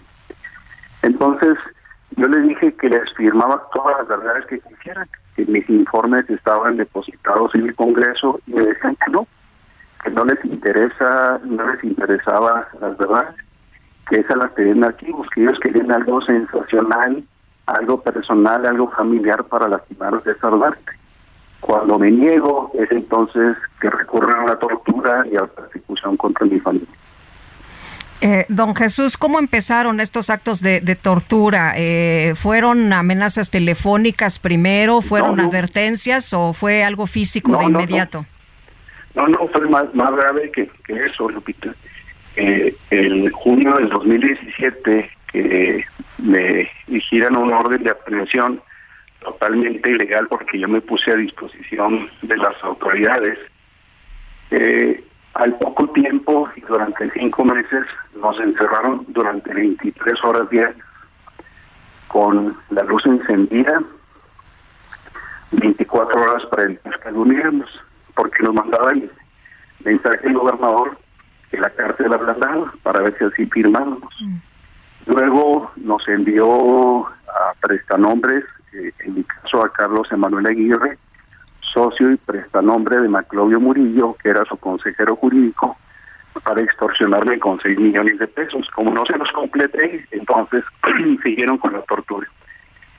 Y la tortura, además de las 23 eh, horas diarias que permanecíamos encerrados, nos impidieron que tuviéramos acceso médico, eh, nos encendían a los 24 horas, como ya lo dije, y eh, nos levantaban cada tres horas para que no descansáramos. Entonces fue realmente terrible lo que pasamos. ¿Cree que se esté haciendo justicia? Pues miren, yo creo que sí. No estoy contento, no estoy feliz, porque es como el caso de una violación. Puede que el violador esté en la cárcel, pero el daño está hecho. En el caso de nosotros, la tortura está hecha y no hay reparación. Muy bien, pues don Jesús, le aprecio mucho que haya platicado con nosotros esta mañana, que nos haya tomado la llamada y si nos permite, pues estamos dándole seguimiento. Sí, finalmente, si me permite un comentario final, decirle que esta operación justicia no fue más que una vulgar extorsión. Tengo información que al igual que a mí, a otras personas los extorsionaron y que el monto ascendió a 325 millones de pesos de extorsión. El señor Corral se benefició de este monto. ¿326 millones de pesos? 325 millones de pesos ascendió la extorsión. Bueno. A funcionarios y a empresarios. O sea, ¿deben investigar a Javier Corral? Por supuesto. Eh, al, al fiscal, al exfiscal del Estado, al exconsejero jurídico, y a diferentes funcionarios por tortura y por extorsión. Muy bien. Pues don eh, Jesús Manuel, muchas gracias por conversar esta mañana con nosotros. Buen día. Gracias, Lupita. Hasta luego, un abrazo. Es Jesús Manuel Esparza Flores, exauditor del Estado de Chihuahua. Y tenemos lista ya la colaboración de la embajadora eminente Marta Bárcena. Adelante, buenos días. Buenos días, Lupita y el auditorio del Heraldo Radio.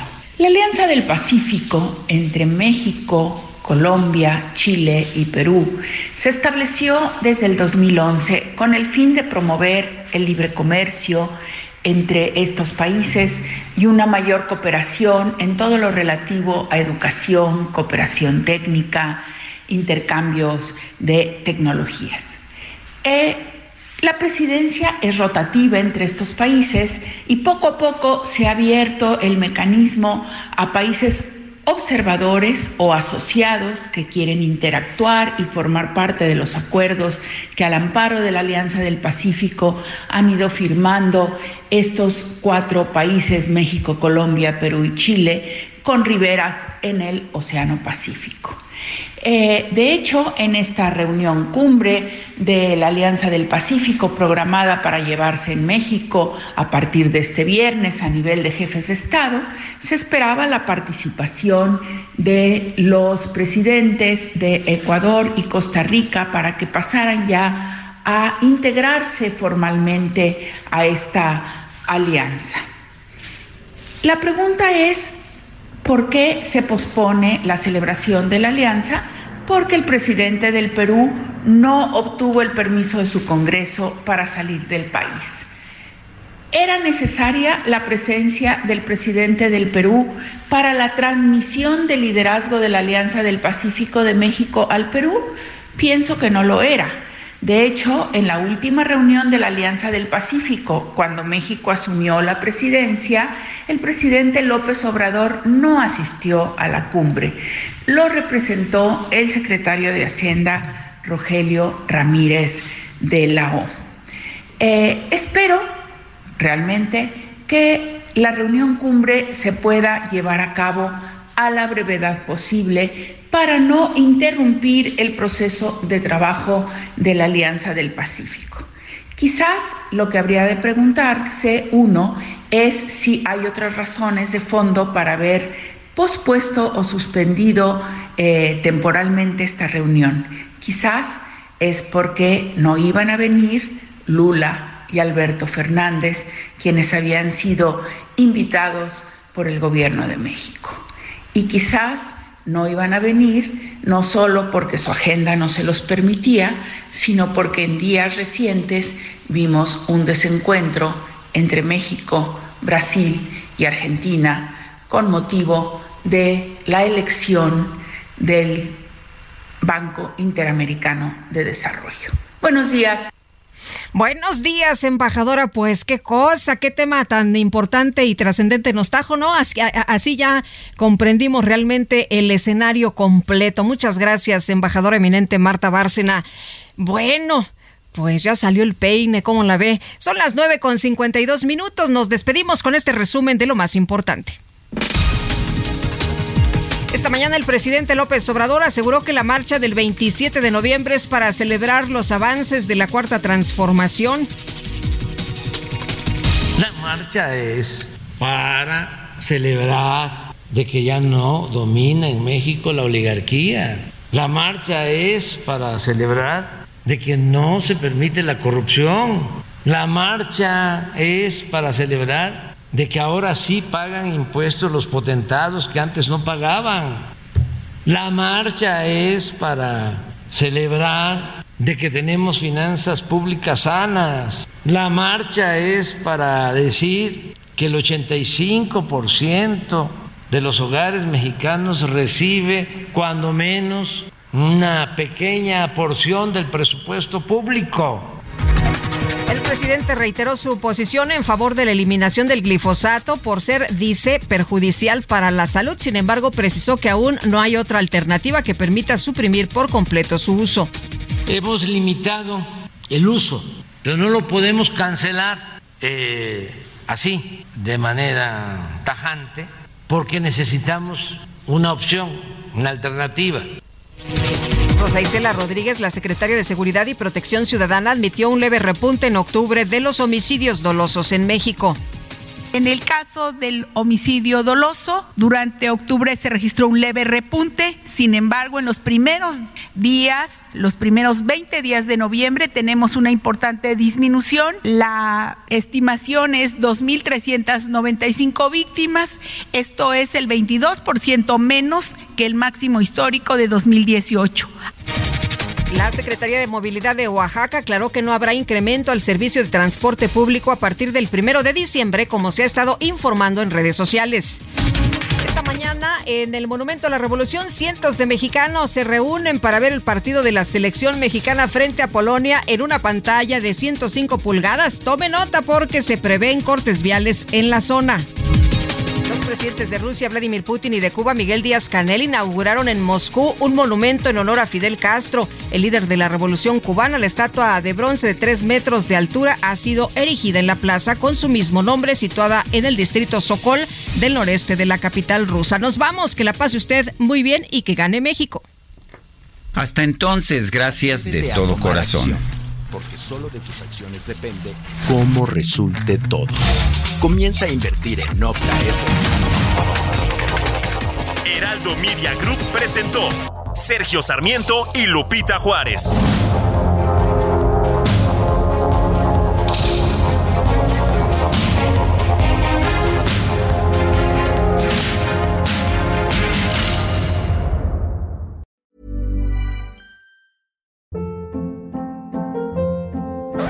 Hold up. What was that? Boring. No flavor. That was as bad as those leftovers you ate all week. Kiki Palmer here, and it's time to say hello to something fresh and guilt-free. Hello Fresh. Jazz up dinner with pecan-crusted chicken or garlic butter shrimp scampi. Now that's music to my mouth. Hello Fresh. Let's get this dinner party started. Discover all the delicious possibilities at hellofresh.com.